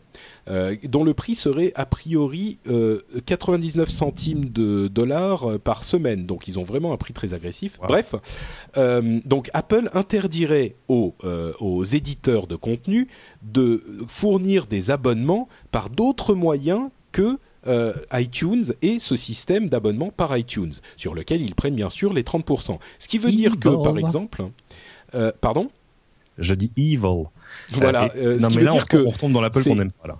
Alors, pour, expliquer très clairement, euh, si vous êtes par exemple Le Point au hasard, vous dites euh, je veux que les gens s'abonnent à mon magazine sur iPad, je euh, fais un système d'abonnement classique par Internet, par le web, où on débite une partie, enfin le prix de l'abonnement sur votre carte de crédit directement, et on vous autorise en rentrant votre nom de compte à télécharger le, nouveau numéro du Point sur l'iPad. Pas de problème, ça peut tout à fait fonctionner comme ça. Ou alors vous payez directement même euh, sur euh, sur l'iPad, vous vous abonnez. Enfin bref, il y a, a pas de problème, ça, peut fonctionner. Sauf qu'Apple a annoncé que euh, ce type d'abonnement serait interdit et que pour fournir du contenu épisodique régulier sur iPad, il faudrait passer par ce système iTunes. En fait, le, le, Là- le truc, c'est que jusque-là, Apple négociait avec les éditeurs euh, américains d'abord et les autres aussi, euh, justement, à savoir comment est-ce qu'ils allaient mettre en place euh, ce fameux kiosque magique de l'abonnement, etc. Très bien. Euh, comme tu le vois jusque-là, il n'y a pas d'accord. Euh, C'est-à-dire Mm. qu'évidemment, euh, il y a, en fait, il y a deux problèmes. Il y a le problème des 30% de marge qui peut se comprendre sur le sur les ventes au numéro, comme dans un kiosque, parce que finalement, le coût de la distribution d'un magazine, euh, bah, c'est de fait de l'ordre de 30%, voire même plus. Mais qui se comprend beaucoup moins sur l'abonnement. C'est-à-dire que prendre 30% sur les abonnements, c'est c'est énorme, surtout aux États-Unis où les abonnements sont très peu chers. Je prends toujours le même exemple. Si tu veux t'abonner ici à Wired, par exemple, évidemment c'est un américain, mais certes, ça va te coûter 80 euros pour l'année. Si tu veux t'y abonner aux États-Unis, c'est 12 dollars. Euh, Alors d'accord, c'est un mensuel, mais ça veut dire que l'économie des abonnements aux États-Unis est très différente. Le- là où les magazines gagnent de l'argent, c'est avec la pub, en- en ayant, comme on dit, une audience qualifiée. C'est-à-dire ils savent qui sont leurs abonnés. Et c'est ça le deuxième problème de la négo avec Apple, c'est que la personne, l'utilisateur qui s'abonnerait sur l'iPad dans la- dans l'iTunes Store, euh, bah évidemment Apple sait qui il est, son sa carte de crédit, son adresse, son nom, son âge, etc., etc. Mais le magazine, lui, il ne saurait rien. Il saurait juste, tiens, j'ai eu un nouvel abonné dans iTunes, je suis très content. Euh, oh, et du coup, ça, ça dépossède les magazines totalement de leur modèle économique. Un, ils vont, ils ont, ils vont avoir du mal à vendre des abonnements au même prix qu'ils le faisaient dans le monde réel, ce qui est quand même un comble. Et de l'autre côté, ils n'auront pas l'avantage d'avoir le fichier de leurs abonnés euh, avec les informations qu'ils ont dessus, qu'ils peuvent montrer aux annonceurs en disant regardez, euh, nos abonnés, ils sont urbains, ils ont tel âge, c'est plutôt des hommes, des femmes, etc. Euh, c'est pour ça qu'il n'y a pas d'accord. Du coup, Apple sort de sa de sa manche ce truc-là, c'est-à-dire de dire ah, bah si c'est comme ça, à partir de dorénavant, vous ne pourrez plus offrir de contenu euh, gratuit euh, dans euh, dans iTunes parce que ce qui se passait c'est qu'il y a des magazines des choses comme The Economist etc si vous étiez abonné à la version papier vous pouviez y accéder gratuitement sur l'iPad et ben ça ce sera terminé donc évidemment les éditeurs font la tête ce qui est bien compréhensible. Juste une petite remarque de Bobo85 qui dit En France, tu payes l'abonnement cher, mais t'as des super cadeaux. je, je, confirme effectivement le porte-stylo du Figaro est absolument merveilleux. Euh, donc, euh, pour, pour euh, la suite de cette histoire spécifiquement en France, la Tribune a indiqué que les éditeurs français pourraient amener Apple devant les tribunaux pour, forcer, pour les forcer à changer leur stratégie. moi, je suis très ambivalent sur cette histoire des 30% partout pour Apple parce que, mine de rien, tous ces gens-là, qu'ils soient dans l'industrie de la musique, du, du cinéma ou euh, de, du papier ont eu des années pour euh, se, se, préparer et pour changer leurs habitudes et ils n'ont rien fait. Et du jour au lendemain, Apple transforme un petit peu tout ça. Bon, du jour au lendemain, j'exagère, mais euh, du jour au lendemain, ils rendent les choses possibles et ils disent bon bah écoutez les gars, si vous voulez, s'il se trouve que vous voulez utiliser notre système, on prend une partie de, de, des, des transactions mais vous pouvez parfaitement aller ailleurs. Alors, il y a des gens qui disent monopole, machin, pas monopole, c'est pas vrai. Euh, que ce soit sur les téléphones ou sur les tablettes aujourd'hui, hein, ça commence à arriver. Euh, ils ont une énorme part de marché, mais parce qu'ils ont euh, des produits qui fonctionnent. Euh, il y a quand même des alternatives. Donc, il me semble un petit peu. Enfin, je suis ambivalent parce que 30% c'est beaucoup, mais en même temps, ils, ils, font ces 30% sur leurs produits à eux qu'ils fournissent, qu'ils recherchent, qu'ils inventent, qu'ils créent des marchés qui n'existaient pas. Donc, Dany, toi, ça te, ça te choque les 30% ou? C'est compliqué, disons, de, de répondre d'une manière, euh, d'une manière directe à ce, genre de questions. Personnellement, non, ça ne me choque pas parce que effectivement, euh, c'est, euh, c'est le, c'est Apple qui a tout construit derrière une infrastructure en termes d'infrastructure, de demande, de produits. Donc, ça ne me choque pas de ce point de vue-là. Maintenant, je comprends que pour, disons, tout ce qui est d'un niveau sur un plan juridique, ça peut être considéré comme un abus de position dominante. Bah, c'est un abus de position dominante s'il y a position dominante. S'il y a position de maintenant, il faut établir s'il y a position dominante ou pas. Euh, c'est très compliqué de répondre à ça maintenant. Effectivement, je j'aurais tendance à être d'accord avec toi en disant que, euh, bah disons que, enfin, il existe une concurrence. Maintenant, c'est aussi aux journaux, euh, aux différentes publications électroniques de, de s'adapter euh, et de se diffuser sur un maximum de supports et pas uniquement d'être tributaire de de, de l'iPad. Et, puis ce qui est frustrant, c'est que ce qui est frustrant, c'est que tous ces gens-là ont eu des années et des années pour changer leur modèle, et il a fallu qu'Apple arrive et fasse tout le boulot pour eux non, alors là, je, là, je peux pas être d'accord. Des années pour faire quoi J'espérais, j'espérais que quelqu'un des, des années pour faire quoi Il n'y avait pas de device, il n'y avait pas de choses qui permettaient de numériser la presse de manière convaincante. On avait le web et ça, ok, il y a des, mais mais le, le principe est vraiment différent euh, parce que le principe de fonctionnement est différent. Sur le web, on va pas juste vendre l'exemplaire, je sais pas, de l'Express qui sort cette semaine. Non, on va faire un site avec les infos qui sont dans le magazine, mais aussi d'autres, etc. Donc il y avait pas de, il y avait pas de device, il y avait pas d'appareil pour arriver à emporter le journal dans sa poche de manière convaincante. Bon, d'accord, mais, mais je veux dire, il, Apple euh, et la technologie pour créer ce type de device existe depuis longtemps.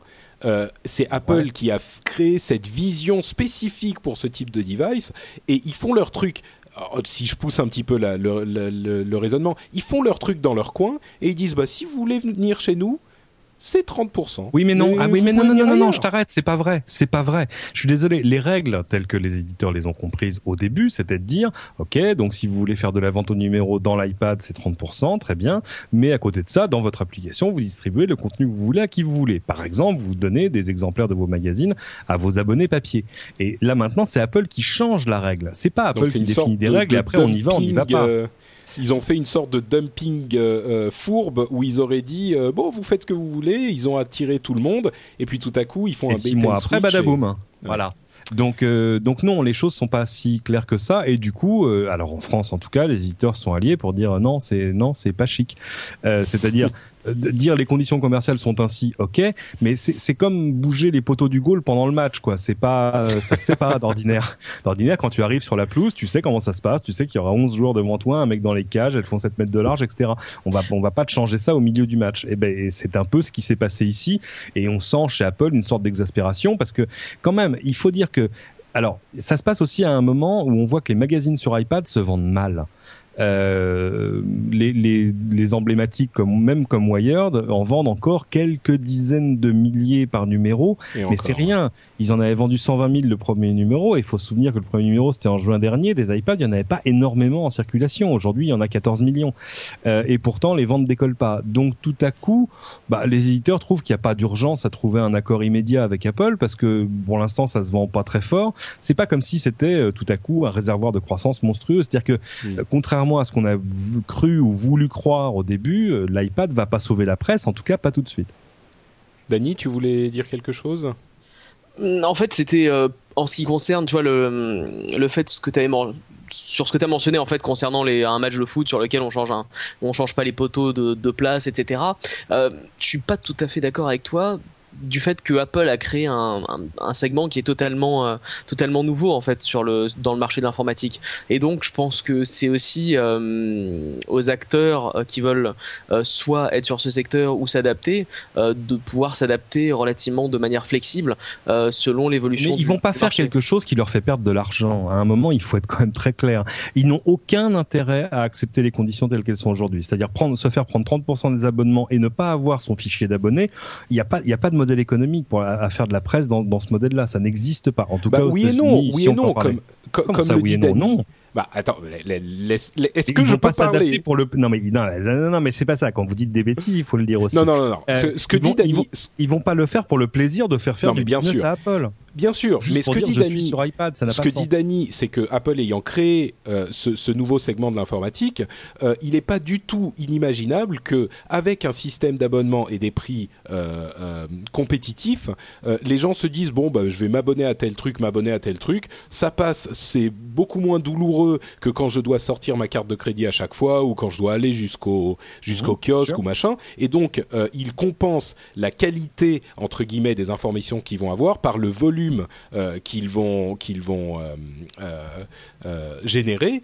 et, donc ça deviendra rentable. C'est un autre type de modèle. C'est comme se dire oui, ben on vend pas assez de CD, donc on va rien donner à iTunes parce que ça donnera jamais rien. Ben non, si tu acceptes les règles de simplicité et d'accessibilité d'iTunes, c'est là que tu commences à te mettre à, vendre énormément et que ça, ça, ça compense. Peut-être que le prix est moins élevé, mais ça compense les tarifs que tu vas faire ailleurs parce que tu, tu, tu, c'est tellement accessible accessible et simple qu'en volume, ça, ça, ça peut. Oui, mais vous, vous remarquez que c'est la première fois qu'Apple essaye d'abonner des gens à qui, à quoi que ce soit. Jusque-là, c'était de la vente euh, à l'acte, c'était de la vente au numéro. Et euh, si tu veux, le, c'était un, un étrange oubli d'ailleurs mais c'était pas un étrange oubli, c'est que c'est vraiment un autre modèle et c'est pour ça que on voit bien qu'ils sont en train de buter euh, bah, sur la volonté des éditeurs. Surtout que les éditeurs, ils sont pas cons. Euh, eux se disent aujourd'hui, attendez, si on a, si aujourd'hui on accepte ça, c'est fait, c'est plié, on reviendra jamais dessus. Donc pour eux, il y a, y a quand même, c'est-à-dire qu'ils mm. savent que le modèle du papier est un modèle euh, vieillissant et, et qu'il faut qu'il y ait une relève à côté. Or, ils ont bien compris que ce modèle-là, eux, ne s'en sortiraient pas. Et Mais je comprends pas pourquoi sur, il est acceptable d'avoir un syndicat de la distribution à Paris, par exemple, qui est omni puissant, omniprésent, des, des frais énormes dans la euh, manufacture de ces magazines et dans la distribution. Et euh, tout à coup, quand on dit bah, 30% pour euh, toute cette, ce nouveau marché qui est offert sur un plateau alors qu'il n'existait pas il y a un an, tout à coup, ça devient inacceptable.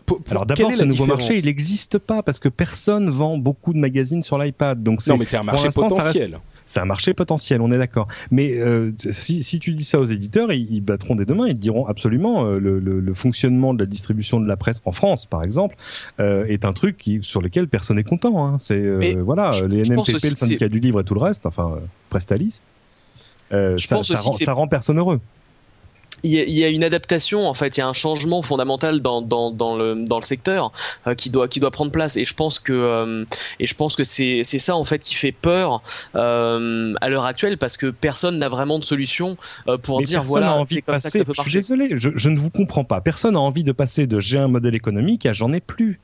C'est pas possible. Surtout pour des ventes. En France, il s'est vendu moins de 400 000 iPads cette année. Moins de 400 000 iPads, c'est même pas un bassin d'audience. Il n'y a pas de quoi développer. Euh, même si vous êtes, faut vraiment être un grand généraliste pour imaginer, ok, peut-être que je pourrais arriver à générer 10 000 abonnements. 10 000 abonnements, c'est bien, mais enfin, c'est pas le bout du monde. Il n'y a pas de quoi renverser son modèle économique et se condamner à, à quelque chose qui, de toute façon, Non, changera pas bien attends, l'avenir. eh, Cédric, Pour 10 ce 000 dont on parle, ce dont on parle, parce que là, on a l'impression que tu es en train de dire ah mais vous êtes fou, jamais les éditeurs n'accepteront de euh, passer sur iPad et de toute façon il n'y a pas de marché, il n'y a pas de d'audience, faut il y a pas jamais de dire machin. jamais. Non, non, non, ce, faut jamais ce dont jamais. on, non mais clairement, ce dont on parle, c'est euh, soit Apple prend 30%, soit Apple prend, euh, euh, je sais pas moi, 15%. Tu Oui, vois, bien on n'est sûr. pas en train de dire. Ah mais c'était euh, ça, c'est ça le, c'est ça le deal, bien sûr. Bah voilà. Donc on et, n'est pas et, là, et lâche un peu, et lâche un peu des données sur en- les abonnés parce que c'est l'autre gros gros grosse Non, partie du d'accord. problème, surtout pour les Américains. Mais ce que tu es en train de dire, enfin, à t'écouter, moi j'ai l'impression, peut-être que, que, que je me trompe, mais j'ai l'impression que tu es en train de dire, mais vous vous rendez, rendez pas compte, l'iPad et Apple, c'est la fin de la... Enfin, ce, ce truc ne fonctionnera jamais. C'est pas le cas, c'est juste une affaire de quelques points sûr. de... Ah oui, oui, oui. Le, le truc c'est que chez, chez Apple 30% c'est une religion. Hein. C'est pas, euh, c'est pas, euh, tu vois, c'est c'est pas les jeux à 20%, les vidéos à 40, etc. Euh, donc évidemment ils ont pas envie dans parce que là aussi ça créerait un précédent pour d'autres contenus après où les gens disent ah oui Mm. mais attendez regardez les autres ils ont eu euh, 22 points au lieu de 30, etc. Donc ils ont pas envie d'en changer. Parfaitement compréhensible. Mais euh, moi j'observe juste un truc c'est que les premiers que jusqu'à Steve Jobs est allé euh, euh, courtiser avec euh, les, pro- les prototypes de l'iPad avant sortent, c'était la presse. On voit bien que pour lui, il y avait un modèle là-dedans. Évi- évidemment, c'était intéressant. Et, et un an après, il y a toujours pas d'accord. Donc il y a des raisons profondes pour lesquelles il n'y a pas d'accord. Et il va falloir qu'il y en ait un qui cède. Et je pense que là, pour le coup, c'est pas la presse parce qu'il n'y a pas d'urgence à le faire pour eux en tout cas Euh, et, euh, et encore une fois pour les le problème des, des Américains c'est que euh, les Américains s'ils font des abonnements sur iPad ils seront forcés de les faire plus cher que les abonnements papier ce qui pour le lecteur est un truc totalement illisible et incompréhensible C'est sûr. La, question des données est encore un autre problème, effectivement, Ouais. qui est... euh, oui. Bon, bon, je crois qu'on a fait, on a, on a tout dit a sur le tour. sujet. Oui. Ensuite, on peut continuer à en discuter jusqu'à demain. On, on, on tournera sur les mêmes, euh, les mêmes Non, faut inviter un informations. éditeur Euh, parlons plutôt d'un truc qui va tous nous mettre d'accord, euh, ou alors euh, peut-être que je me trompe, mais Ah. la redevance sur la copie privée qui arrive enfin enfin sur euh, iPad parce que euh, évidemment Ah. pour ceux qui, le- qui ne le savent pas la redevance sur la je sais pas où vous avez vécu mais la redevance sur la copie privée est un une sorte de taxe un petit peu étrange euh, qui est censée s'appliquer au à l'origine au lecteur MP3 et au, au, au stockage externe pour euh, informatique, enfin au stockage euh, comme les, les clés USB ou les, les disques durs externes, euh, pour vous pour compenser le piratage et euh, fournir de l'argent à, je crois qu'il est distribué par l'intermédiaire de la SACEM euh, et sans doute d'autres organismes puisque c'est censé pallier au piratage dans différents domaines euh, de la culture. Et donc, au départ, ça avait été conçu pour euh, taxer les lecteurs MP3 et certaines autres choses. Et puis au fur et à mesure, ça a été étendu, étendu, étendu. Euh, et Bah, au aujourd'hui, début au début ça taxait les CD-ROM et les, ça taxait Voilà. les supports vierges C'est- en fait. c'est marrant que j'oublie même les CD-ROM. ah oui Effectivement, au tout départ, c'était les CD-ROM et les lecteurs MP3.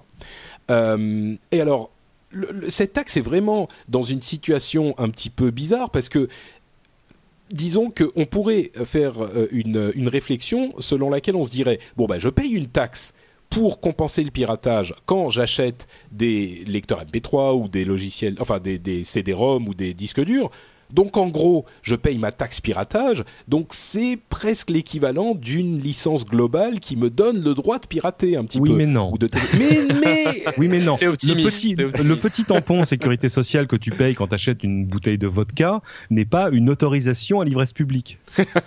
Exactement. Non, mais c'est sûr. Mais disons que on se demande un petit peu à, à quoi cette taxe sert vraiment, parce que pour le coup, tout le monde paye la taxe, mais enfin, disons que c'est pas aussi aussi simple que de se dire bon bah c'est juste une taxe pour euh, les, les autres gens qui piratent et euh, ça n'autorise à rien parce que du coup tout le monde paye ce, ce truc là enfin c'est ah bah, c'est comme c'est comme une mutuelle. Hein. Tu la payes même quand t'es pas malade, donc ça compense euh, ceux qui sont malades. Oui, sauf que t'es malade de temps en temps. Je veux dire, tout, il est ah raisonnable de dire que tout le monde sera malade à un moment ou un autre. Et il est raisonnable de dire que tout le monde pirate un peu. Hein, alors voilà. Donc, est-ce que ça légitimise un petit peu le piratage? Si on se dit non, non, tout le monde pirate un peu c'est pas de la légitimation, c'est de la compensation, en tout cas dans, dans l'œil des dans, dans, dans, dans, le discours des ayants droit. Oui, non, bien sûr. C'est important parce que ça représente aujourd'hui beaucoup, beaucoup, beaucoup de revenus. Exactement. Euh, Mais ce que je veux dire, c'est que si on se dit euh, tout le monde le paye parce que il est légitime, légitime de se dire que tout le monde pirate un peu. Euh, en fait, tout le monde ne le paye pas, et c'est là, il est là le problème de la copie privée, c'est que depuis le début, les entreprises, par exemple, sont pas censées euh, payer de, de, de, taxes sur la copie privée. Euh, logique parce que quand une entreprise achète des, des disques durs, c'est pour mettre dessus des fichiers PowerPoint et Excel et faire des trucs sérieux. Euh, et, et en fait, du coup, le problème, c'est un problème de convergence entre les usages, et c'est compliqué maintenant sur certains appareils de dire est-ce que c'est un usage personnel ou professionnel? dans le cas d'un lecteur MP3, on n'avait pas, euh, on n'avait pas de souci. Là aujourd'hui, ça devient de plus en plus compliqué. Regarde ce qui est le, les débats qu'il y a eu par exemple autour de, la Freebox, de la Freebox 6, la Freebox Revolution, euh, qui contient un disque dur. Jusque là, on ne percevait une taxe sur la, copie privée que sur les magnétoscopes numériques, si mes souvenirs sont bons. Or là, le disque dur, il est dans la box, la partie serveur, pas la box que vous mettez à côté de la télé. Et du coup, dit ah non non mais moi je fais un en fait c'est un NAS. C'est un lecteur réseau qui fonctionne avec tous les systèmes parce que là aussi c'était une des conditions pour pas payer. Euh, et du coup je paierai pas. Évidemment la commission de la copie privée dit quoi comment quoi? Vous mettez des 250 gigas chez tous vos abonnés et vous allez pas payer mais qu'est-ce que c'est que cette voilà. et donc on va dire que euh, seront taxés tous les euh, appareils de stockage qui sont posés sur des étagères. designés par Stark. Voilà par exemple. Voilà ça mais uniquement cela en attendant voilà. Et bon il y a, y a un problème de fond qu'il faudra euh, régler un jour, soit bah, en taxant tout, soit en taxant rien, soit en taxant différemment. Non, euh, c'est clair. Disons que la question de la de la copie privée est vaste et on, on est on est enfin on, on, se la pose depuis un moment, mais ce que je voulais dire, c'est que là, c'est en train de s'étendre effectivement, bah, comme tu le disais, Cédric, un, un petit peu tout et n'importe quoi. En l'occurrence, l'iPad euh, sera taxé à hauteur de 8, 12, 8 10 ou 12 euros hors taxe en fonction du modèle, euh, 16, 32 ou 64 pas énorme, entre soit dit bah c'est pas énorme, mais enfin quand même, euh, je veux dire, il y a pas. Moi, je, je, je suis un petit peu euh, c'est le problème classique. On commence par faire une petite taxe sur un petit truc pour se dire ouais bon on va juste taxer ça parce que machin. Et aujourd'hui ça représente une telle manne, tellement énorme pour en l'occurrence la SSM. J'ai plus les chiffres en tête, mais il y avait un rapport qui a été sorti il y a euh, qui, est, qui, est, sorti il y a peu de temps.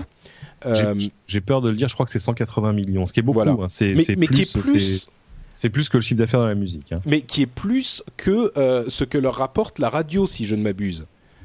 Euh, ah oui, oui bah bien sûr. Euh, Donc, bien, plus. Je veux dire, à, partir de là, quand le, cet argent est, enfin, les sommes sont tellement énormes, est-ce qu'on peut pas commencer à réfléchir à justement au principe d'une d'une licence globale? Si ça représente, si cette taxe représente une telle euh, euh, man. Enfin bon, c'est un autre débat. C'est un, non, mais c'est pas, pas un autre débat parce que de fait, euh, s'il doit y avoir compensation, la question c'est de savoir comment elle se fait.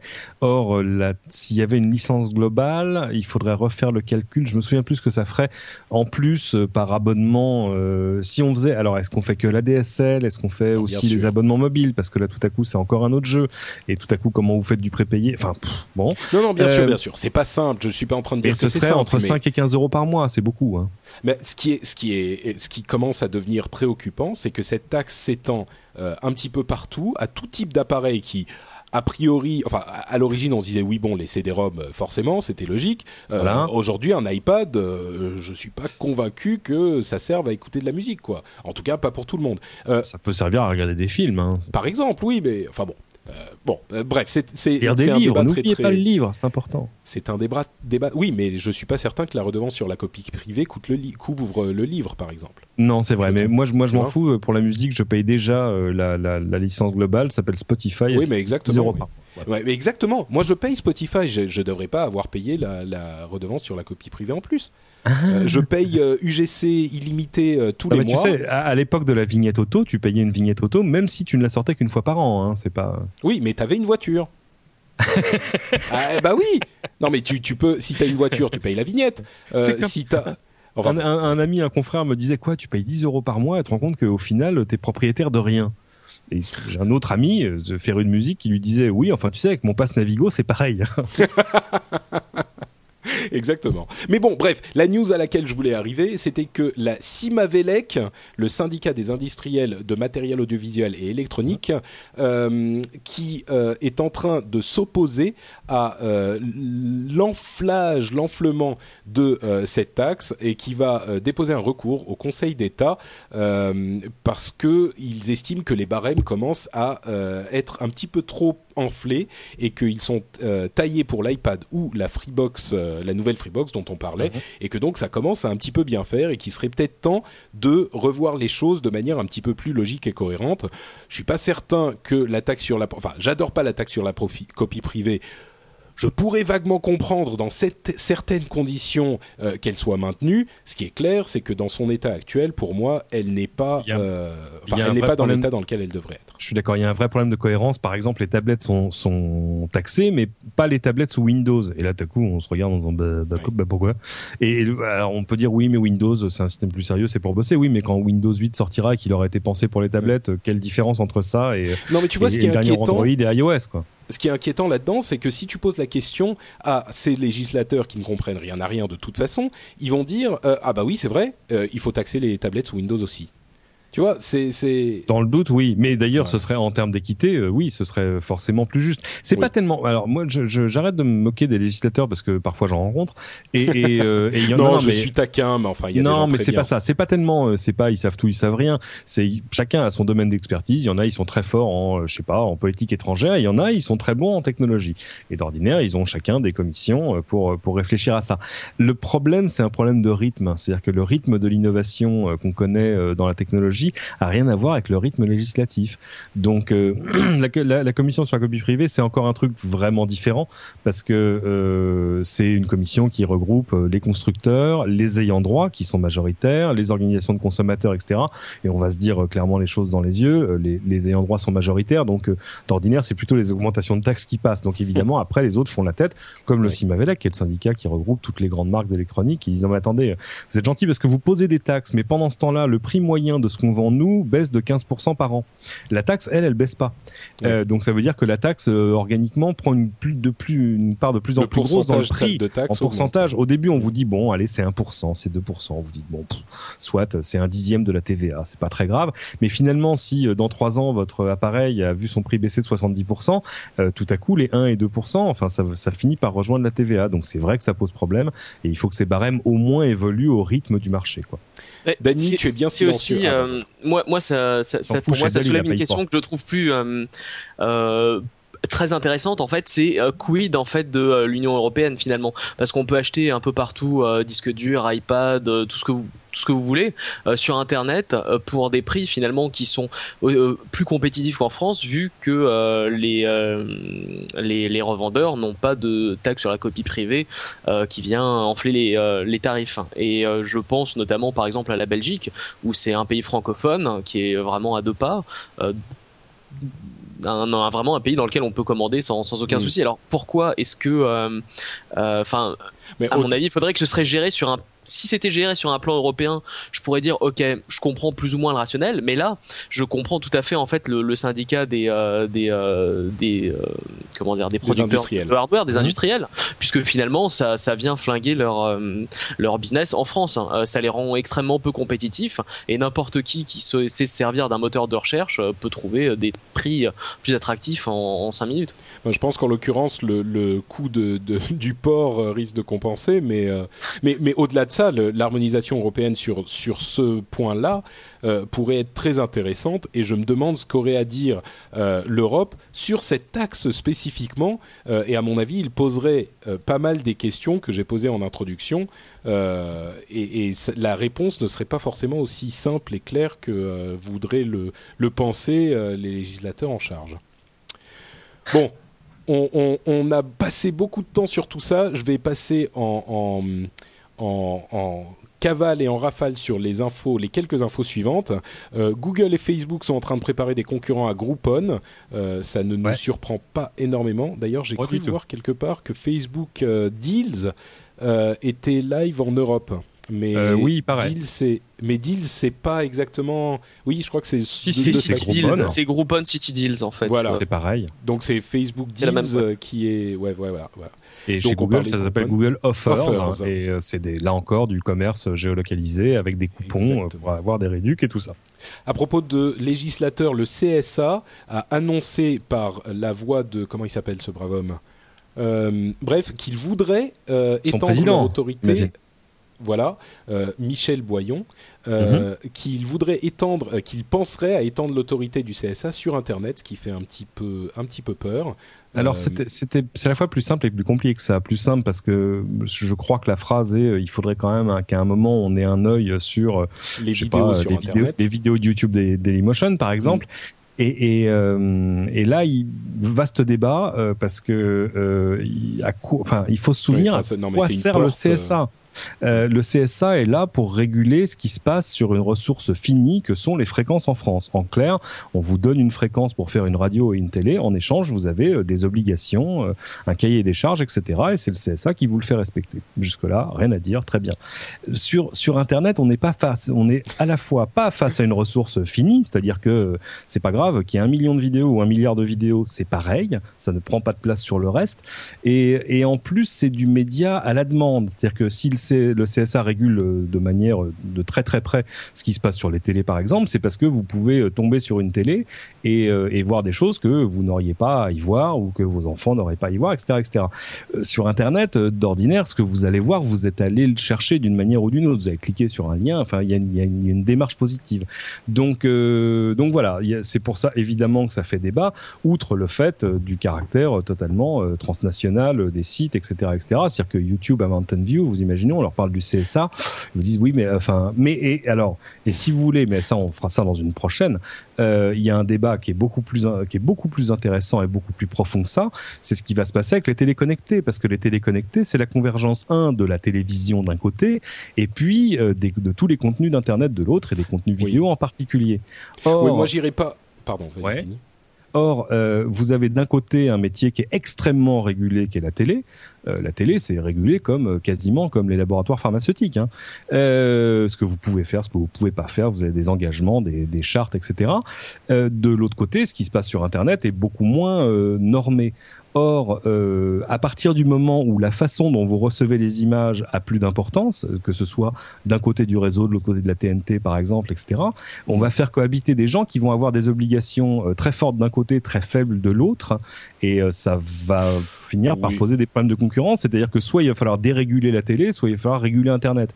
Et je sais Oui, pas. Je le- crois le- que le raccourci est un petit peu facile, mais enfin bon. ah non non non, il est Admettons. pas facile. Ah non non, c'est la réflexion. Non non, c'est la réflexion quotidienne en ce moment de toutes les chaînes de télé.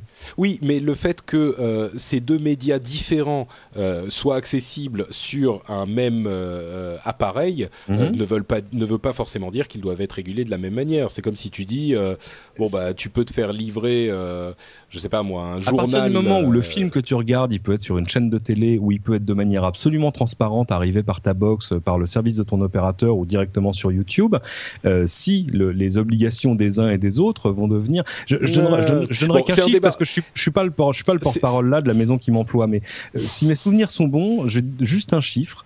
euh, 24% du chiffre d'affaires de TF1 chaque année est, est engagé, c'est-à-dire est, est- est lié à des obligations. C'est-à-dire sur 24% du chiffre d'affaires de TF1 part dans des obligations de production, de fiction, de soutien à la création, etc., etc.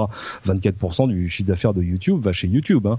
Euh, Oui, donc, mais enfin, à, à un non, moment, mais- ça va devenir vraiment problém- problématique. Non, mais bien sûr, mais enfin, euh, il c'est- tout de même pas le- la même bestiole. Euh, le fait que YouTube arrive sur ta télé ne change rien à l'infrastructure, au fond, au mode de fonctionnement et au, au- au- au- à la structure de YouTube. Euh, TF1 est une chaîne nationale qui a un certain. euh, certes, ils ont des devoirs. Enfin, je dis TF1, euh, c'est Toutes les chaînes, de tous, oui, non, toutes sûr. les chaînes. Euh, ils ont certes des devoirs, mais ils ont aussi une licence euh, qui leur est accordée par l'État. Euh, L'utilisation d'un certain spectre hertzien ou de l'autorisation de diffuser sur le, le, enfin sur les différents moyens de diffusion de la télévision. Je veux dire, il y a, il y a d'autres euh, paramètres à prendre en compte que simplement le fait de ça arrive sur la télé. Euh, donc euh, et au-delà de Ce que, ce que je veux dire, c'est que le réseau est en train de perdre de son importance. Le, oui, la, la manière dont on, Voilà. dont on regarde, oui, ça je suis d'accord. La manière dont on regarde quelque chose, et nous à No Watch, on est les premiers à s'en féliciter. euh, finalement, on, on- le fait que ça arrive par la télé, par Internet, par quoi que ce soit, est très peu important. Mais pour moi, euh, c'est un petit peu le modèle hertzien, les règles qui ont été faites pour le modèle hertzien, euh, qui sont en train de perdre de leur euh, de leur relevance, de leur hmm, La pertinence. pertinence. Merci. À chaque fois, ce terme, je, je le. Je, je, je ne dis Voilà. pas autre chose. Hein. Je Mais- dis juste que ouais. à, à partir au partir du moment où les réseaux ont plus de ont plus d'importance, euh, c'est-à-dire où tout à coup le fait d'être hertzien par exemple vous donne pas plus de puissance que d'être sur Internet, Mhm. euh, bah il va falloir que les règles soient harmonisées là aussi. Oui, sans doute. Et, et moi, j'aurais tendance à dire. euh, le CSA, c'est la mauvaise approche que de se dire bon bah le CSA va s'occuper d'internet aussi. Euh, c'est peut-être se dire le CSA s'occupe du, du hertzien, du câblé et de tout ça. Et si les chaînes décident de passer sur internet, eh ben gérons les choses qui sont sur internet d'une manière spécifique à internet et n'essayons pas de faire rentrer le net dans le, le, le giron du CSA qui va euh, le, le voir d'une manière bien différente de ce que permet la réalité technologique. Je pense qu'il va se passer des choses dans les trois années à venir. C'est possible. Euh, Dany, un petit mot de conclusion parce qu'on va, on va euh, Ouais. terminer tout ça. Écoute, écoute, donc en ce qui concerne le CSA, euh, je pense que de toute façon on peut pas du tout adapter, euh, on peut pas du tout adapter le modèle, le modèle actuel euh, à Internet, donc ça c'est clair. Je pense que euh, pourquoi pas, moi je suis pour une régulation de la, de la vidéo sur Oula, Internet. attention à ce que tu Maintenant- vas dire, là. Voilà. Maintenant, il faut que ce soit fait euh, d'une manière sensée et euh, que ce soit pas juste un copier-coller de ce qui existe sur la télévision. En plus, euh, réguler la vidéo sur Internet, en fin de compte, ça demande euh, des ressources autrement différentes que ce qui existe sur un nombre de, de chaînes de télévision finies. Donc, euh, en gros, Donc Bah, c'est c'est- 35, Ouais. 35 heures de nouvelles vidéos postées sur YouTube chaque minute. chaque minute. Donc, euh, bon voilà. En fait, Voilà. si ça serait peut-être une bonne solution. Euh, euh, mettons le CSA en charge de, régler, de réguler YouTube. Oui, Bon, et ben ça- là ça tu vas payer une taxe, tu vas payer une grosse grosse taxe CSA sur ta prochaine télé, toi. Sur ton Euh, abonnement internet. Dany, euh, dernière histoire de la journée. euh, je, je me, j'ai entendu une rumeur selon laquelle tu serais euh, en phase de rejoindre l'armée américaine. Euh, et, et bien, figure-toi que euh, tu seras euh, totalement informé sur la manière d'utiliser les réseaux sociaux euh, au cours de ton de ton de ta période de travail pour l'armée américaine puisqu'ils ont sorti un truc que je trouve absolument formidable qui est le US Army Social Media Handbook qui détaille ce que vous pouvez dire ou ne pouvez pas dire, les choses que vous, euh, la manière euh, dont vous devez euh, approcher les, les réseaux sociaux quand vous faites partie de l'armée. Évidemment, ça fait partie euh, des, de ces problèmes qui peuvent se poser euh, parce qu'on ne sait pas ce dont on peut parler, ce dont on ne peut pas parler. Et je trouve ça extrêmement positif, enfin extrêmement intelligent en tout cas de l'armée d'approcher les choses. Ça peut être euh, marrant, ça peut être un petit peu comique de se dire, euh, ouais, c'est marrant, la- l'armée perd du temps à faire des. Bah, des il y avait il y a quelques semaines, il me semble, un, un fait divers euh, où il y avait un militaire justement américain qui avait posté euh, des informations confidentielles par erreur sur sur Facebook et en fait ça avait ça avait causé un, une sorte de, de, Bah, c'était- de- de mini cataclysme là-bas. Donc a- je pense que c'est la suite logique de l'événement. Ouais, il y a quelques mois, il y avait un, un sénateur qui était en visite super privée secrète euh, en Afghanistan et qui avait tweeté Ah, je viens d'atterrir à l'aéroport de. euh, bon, je sais plus quelle ville c'était, mais. euh, et évidemment, ça avait été un gros problème. Mais c'est. Enfin, on se dit une des organisations les plus.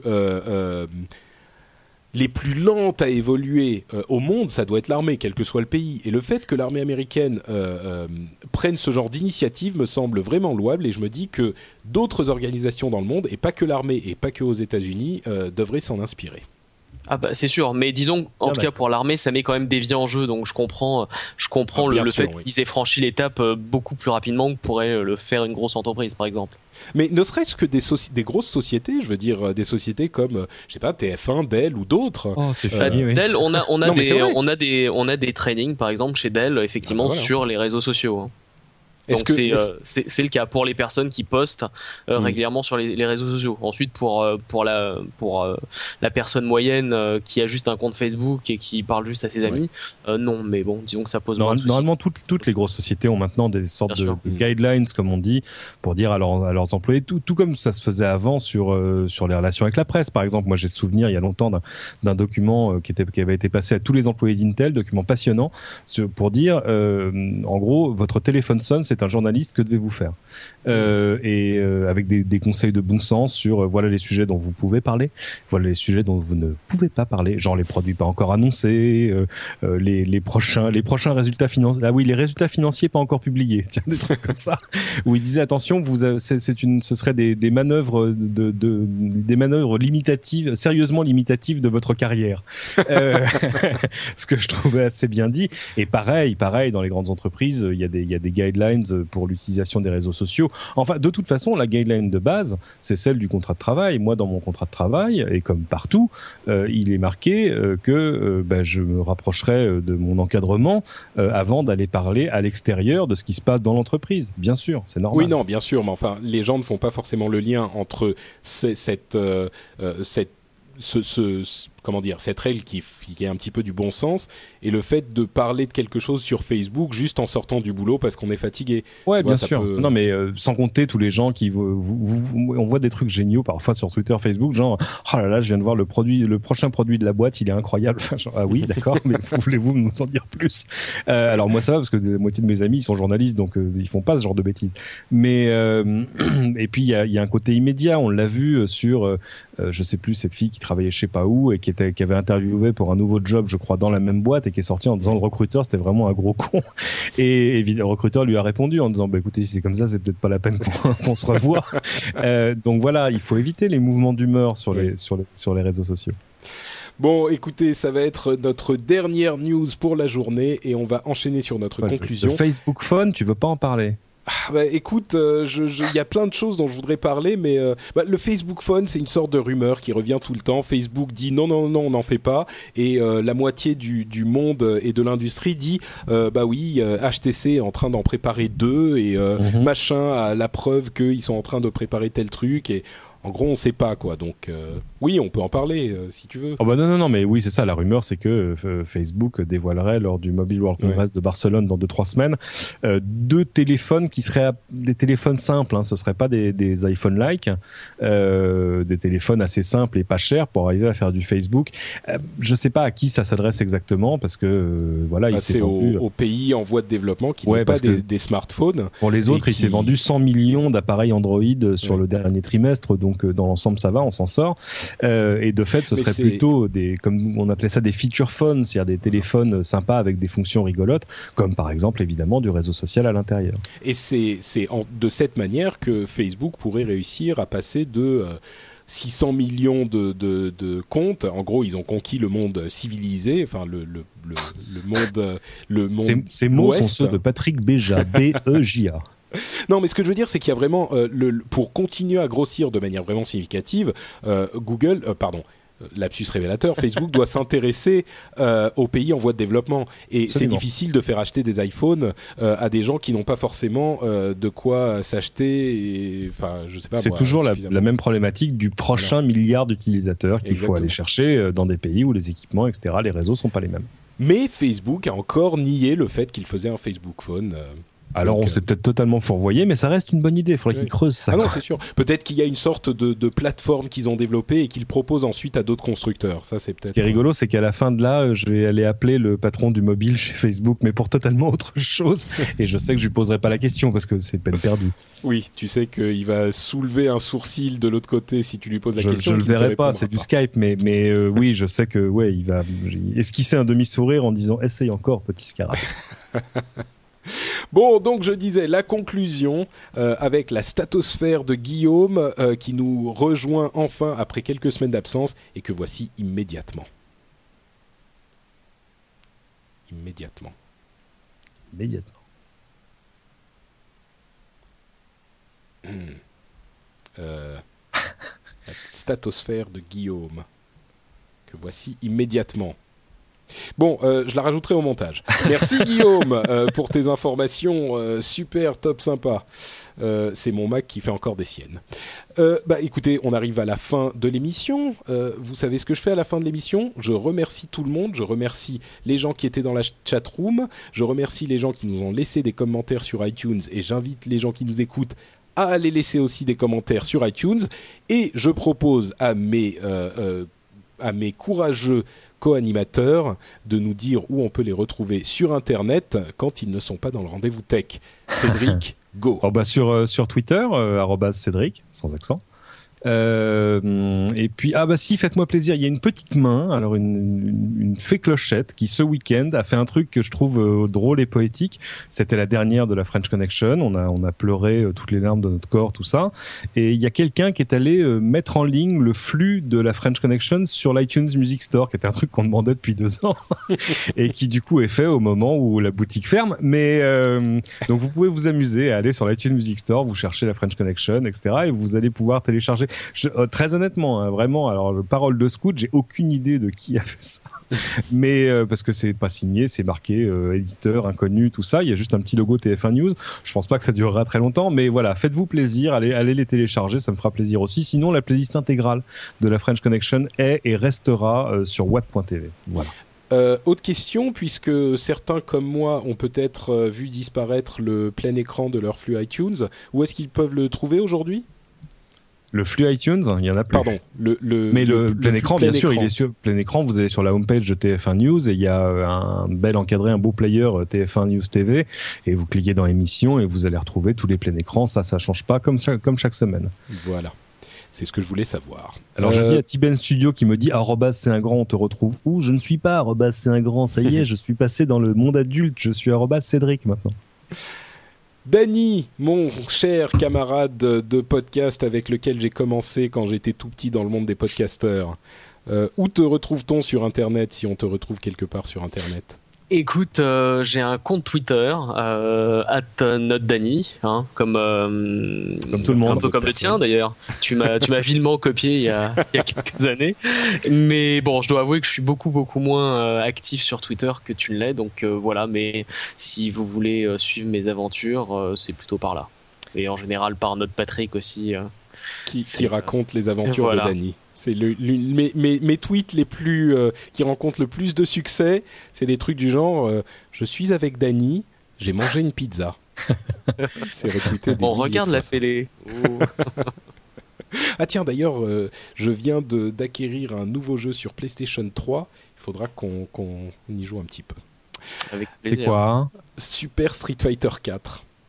Ah la C'est- vache. C'est Ah un jeu qui est sorti il un peu longtemps. hein, Oui, mais, euh, absolument, mais il est terrible. C'était, si tu veux, c'était nos, grandes euh, soirées de jeux à l'époque. C'était sur Street Fighter 2, donc euh, ça nous rappelle. J'ai bien passé une soirée à jouer à Bomberman, moi, alors si tu veux. Il y a pas longtemps? Oui, oui, il y a pas très longtemps. Ah, oui, oui, non, c'est sûr que Bomberman, ça nous a fait quelques soirées aussi. Aïe, aïe, aïe. Que de souvenirs. Bon, donc si vous voulez suivre toute cette actualité, euh, vous pouvez donc euh, suivre soit notre Dany, soit Cédric, soit notre Patrick sur euh, Twitter. Euh, et vous pouvez me retrouver aussi un petit peu partout ailleurs. Euh, on n'a même pas le temps de détailler tout ça, donc on va vous dire rendez-vous dans deux semaines pour un autre épisode absolument merveilleux du Rendez-vous Tech. Ça sera avec Jeff cette fois-ci et peut-être un autre invité, je suis pas sûr. Et je suis sûr qu'on aura plein d'informations super top cool, euh, comme peut-être l'iPad 2 euh, annoncé par BFM Qui sort TV demain, on n'arrête pas de vous le répéter. Je ne sais pas ce qu'il faut, je sais pas ce qu'il faut faire. Sur BFM, demain, en direct, appelez-les.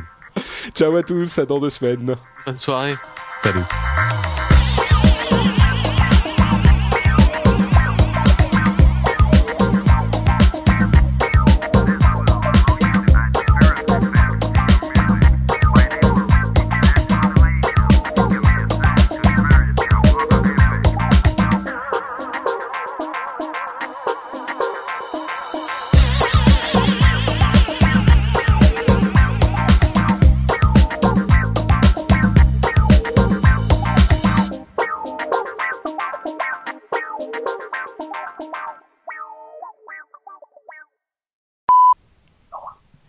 Ah bah non, ça va pas aller. Comment je fais pour euh, comment je fais pour que les gens arrêtent de m'embêter sous Skype? Je sais pas. Parce que ça fait tibilip tibilip. Euh, ah si si, je sais, je sais. Non mais c'est simple. Hop là, c'est bon.